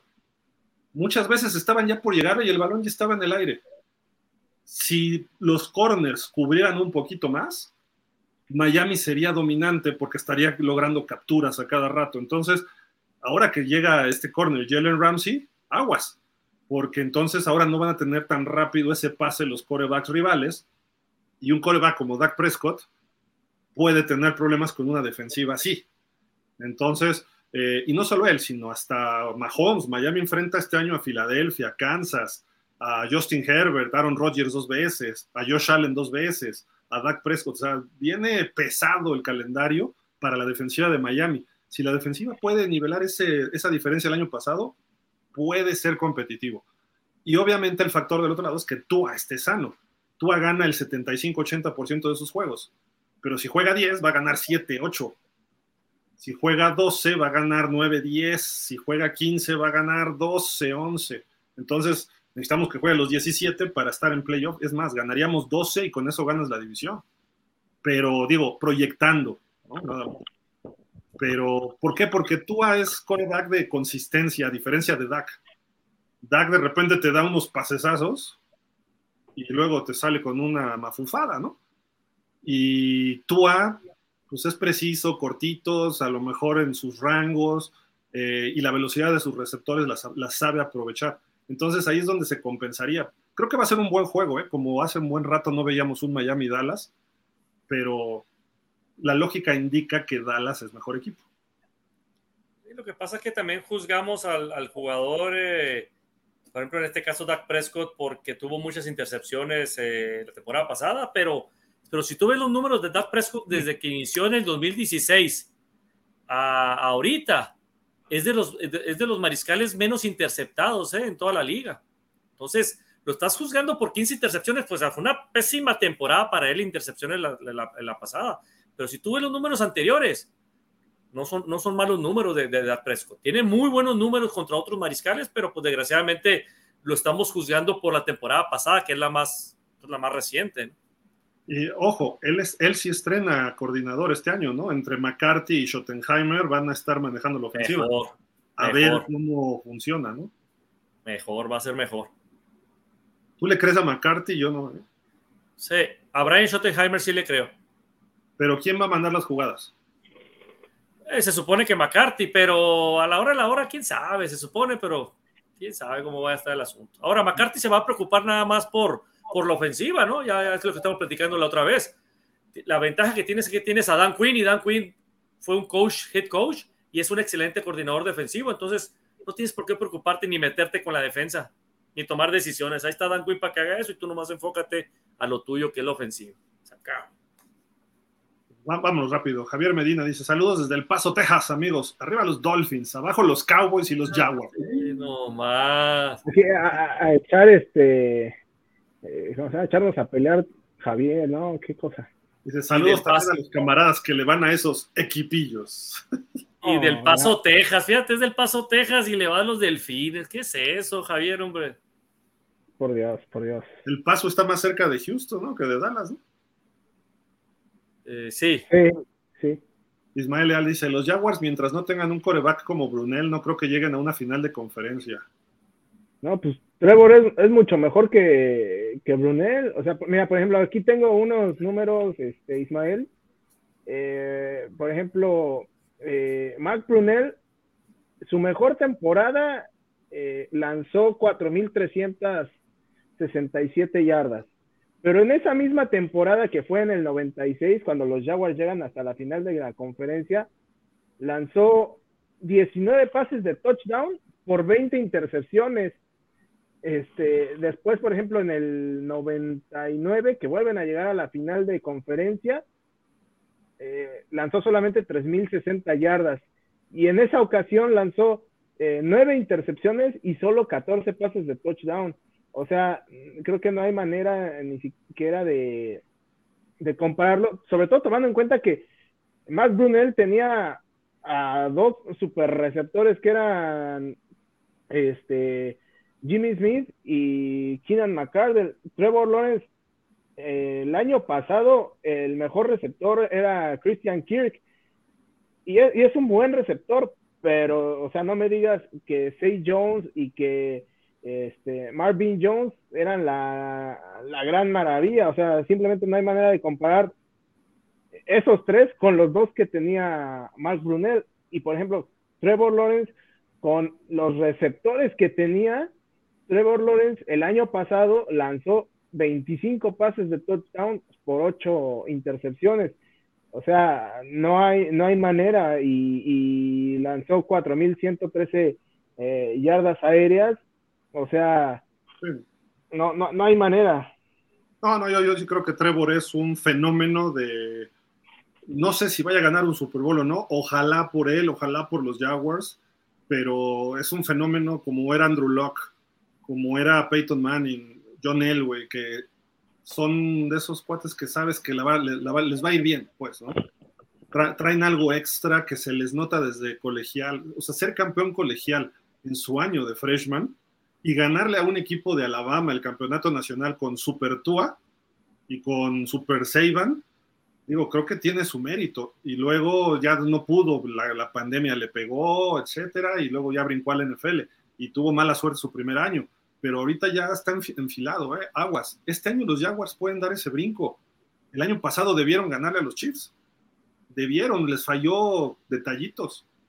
pero es un equipo joven, entonces creo que los Jaguars pueden este año dar un brinco importante y yo ya no lo vería como sorpresa este año, ¿eh? Pero bueno. Refugio García dice, la NFL suspendió oficialmente a Cam Robinson de los Jaguars durante los primeros cuatro partidos por violar la política de drogas para mejorar el rendimiento. Sí, gracias, este, Refugio. Memotron Calimán dice, saludos amigos, saludos Memotron. Saludos Memo. Saludos, saludos. Dice por acá Damián Lascano, hola chicos, buenas noches. La doble moral de la NFL permite casas de apuestas que patrocina el NFL y es obvio que los jugadores van a apostar. Es un juego, una diversión que, jugadores hacen. Una diversión que los jugadores hacen. Un amigo del papá de Michael Jordan fue el que ganó la apuesta de unos 10 mil dólares. Ganó como medio millón. La apuesta fue que Jordan no anotaba más de 10 puntos en el juego y ese día Jordan anotó 9. Uy, más arreglado. imposible, ¿no?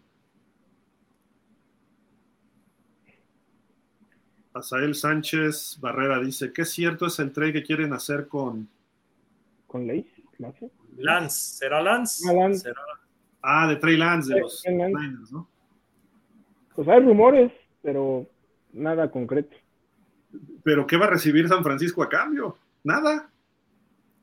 Si recibe, si, recibe una, si recibe una tercera, que no creo, o sea, se fueron rayados. Y deja tú que una primera selección global, o sea, la tercera una, una, primera ronda, la tercera selección global y recibir. No. Yo, yo, creo que tienen que ponerlo a jugar y a ver cómo se mueve y después ya ver si hacen un trade, pero va a jugar Purdy y a lo mejor Darnold le gana el segundo puesto, o a lo mejor Darnold termina siendo el titular. Está interesante lo que va a pasar con los Niners este año, ¿eh? en la posición de coreback. Sí. Somos Jaguars México, dice saludos Gil, Dani. Uh, te, excluyeron, Aaron, qué feo. Hola René, saludos. Saludos. Cowboys Sonora. Ah, mira, ya respondieron los Cowboys. Vamos a defender a Dice Gil, reconociendo que Cowboys está mejor armado que sus Dolphins. Punto para Aaron, dice. Ya ves, ya me defendieron ya. Ah, pero pues es que, o sea, van en un proceso más adelantado, ¿no? Miami es su primer playoff, Dallas lleva dos seguidos. Ahora, nosotros yo creo que si jugamos contra San Francisco sí le ganamos, no como ustedes, pero bueno. Dice, somos Jaguars. ¿Qué día van a hacer el análisis del calendario de los Jaguars? Van a hacer los videos, ¿no, Dani? De... Sí, eh, pero bueno, no sé todavía eh, cuándo vayamos a arrancar y, y qué día eh, vayan saliendo, pero pues ahí, los vamos anunciando seguramente. Jaguars fue de los ocho mejores, entonces va a ser de los últimos ocho. Por ahí de los primeros días de septiembre, uno o dos de septiembre, más o menos. Por ahí va a salir el video. Lo subimos a YouTube, pero lo compartimos en todas las redes también. Ese sí es grabado para que ustedes lo vean y lo. Y a final de la temporada nos digan, ah, te equivocaste se burlen de nosotros. Javier Medina, Aarón, cuando nos toque jugar contra tus Cowboys van a salir con la estrella chatada y sin caballo. Dice Javier Medina, el paso está más cerca de Dallas, pero toda mi familia es vaquera de hueso colorado y como yo soy el único normal, por eso soy delfín hasta la muerte. es cierto, porque el paso está más hacia arriba, ¿no? Este... el paso está en frontera con Juárez. Ajá, está en la parte alta, ¿no? es. Houston está más hacia Nuevo León y hacia abajo, ¿no? Correcto, gracias Javier, qué bueno que nos diste clase de geografía. Dice por acá, somos Jaguars, es el último. saludos para Aaron, ¿ya ves? Sí, ya. Saludos, saludos. Jaguars, México. Eh, saludos al buen René. A ver qué día nos acompañas por acá, René. Ah, pues ahí dice, cualquier cosa ahí andamos. Sí, a ver si el lunes que entra, ¿no? Sí, el, lunes, a ver, sí, que, que, se, que se anime René y el lunes. Órale, el lunes se venga a platicar, no solo de los Jaguars, sino de toda la NFL, ¿no? Sí, claro. De los Jaguars ya estamos hasta acá. Ah, por Dios, por Dios, sí. y dice Refugio García, Colts General Manager habla sobre el corte de dos otros suspendidos, Chris Ballard. Dice que la integridad del juego es de suma importancia después de lanzar a Rashad Berry y a Isaiah Rodgers Sr., después de la suspensión. Y nos dice Jamus Jaguars, el lunes está perfecto. Perfecto, pues ya, nada más ahora sí que nos ponemos en contacto, René, y listo, te, te vemos por acá el lunes. Ya acabamos. Este, no sé, algo más, Aaron, que quieras agregar, reclamar, sugerir. Nada, que ya estamos desesperados, la verdad, para que ya inicie esto. Ya salen unos memes ahí, ¿no? Que, que ya acabándose eh, julio, ya pues ya es prácticamente NFL, ¿no? Ya están los partidos de pretemporada, el Salón de la Fama y de ahí puros juegos de pretemporada. Entonces, es el último mes sí en NFL hasta por allá febrero, ¿no? Que es el Super Bowl. Entonces, ya tenemos que estar contentos porque ya las noticias van a empezar a fluir ya más rápido ahora sí y que estén pendientes aquí de pausa porque ya va a empezar ahora sí ya a haber más noticias ahora con los training camp, ¿no? Afortunadamente no hay este mundial del soccer. Hay mundial de básquet, pero es creo que en octubre, septiembre, una cosa así. Eh, va a haber Juegos Panamericanos, pero tampoco es la misma relevancia que si fueran olímpicos, entonces nos dejan la temporada del NFL libre. Para poder... Panamericanos son hasta el próximo año, ¿no? No, son este, porque el año que entra son Ah, sí, cierto, sí, cierto, sí, cierto. Oye, pero entonces, ¿por qué los, por qué los centroamericanos están ahorita? No, no por, por lo que, pasó en Tokio. Pero no se supone que centroamericanos era el año pasado. Se supone, pero se movieron todas las fechas olímpicas por lo de la pandemia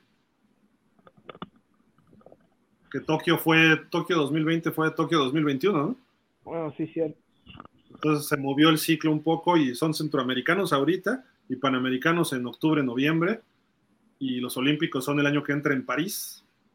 Entonces nos afectó así el calendario, pero afortunadamente estamos, estamos libres para NFL. Gracias, Aaron, como siempre, un saludo hasta allá, hasta Hermosillo. Dani, vámonos, ¿algo más? vámonos este, a cenar algo porque acá ya, ya se hambre, ya van a ser las 11. Este, ¿Ya cruje la tripa? Sí, ya, ya es justo. Vámonos. Muchas gracias, Dani. Aarón, hoy no estuvo Alex, pero le damos un saludo, a ver cuándo se incorpora Rich, a ver cuándo viene por acá Ponce, a ver cuándo viene por acá este, Chacho. Ernesto, Chacho, ¿no? Bueno, ya. O sea, están buenas las vacaciones, ¿no? De todos. Aquí gastando el dinero nosotros dándole salarios y no se, no se presentan. Eh, no, ¿por qué tenemos problemas con el tope salarial de Pau? Sí. Es que es lunes, es como los albañiles, pues, es lunes, pues. Está bueno. Muchísimas gracias a todos, gracias a todos sus comentarios como siempre y pues ahorita conéctense a Jefe Sports Media porque está la ronda deportiva y creo que hay mucho que hablar de la selección mexicana, del lo lamentable que se vio la, afición ayer en el estadio de los 49ers, eh, hasta con un este, cuchillo salieron ahí, un puñal, este, hirieron a alguien dentro del estadio, cómo le hizo ese cuate, quién sabe, en fin. Este, pero bueno, eh, aparte de eso ya empezó Wimbledon y está el, el, béisbol, en fin, hay mucho, mucho deporte en estos momentos. Muchísimas gracias, pásenla bien. Nos vemos el lunes, si ocurre algo importante, nos conectamos el resto de la semana y pues estamos en contacto. Y díganle por favor a todos los Cowboys así. Ah, no sé. Bueno, no sé, alcanza a ver. Qué cosa tan fea, ve nomás. No, bueno. Nomás. No puede ser. Ahí está, ahorita sí ya se, ahí está, ya, ya se ve. Ah, ah, mira. No, no se ve nada. No, sí se ve. Sí, como no, mira, ahí está.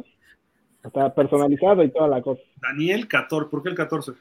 Porque soy del 14 de abril. Ah, ok, ok. Ya, no dije nada, perdón. Vámonos. Vámonos. Buenas noches a todos, gracias, pásenla bien, cuídense, hasta la próxima. Bye.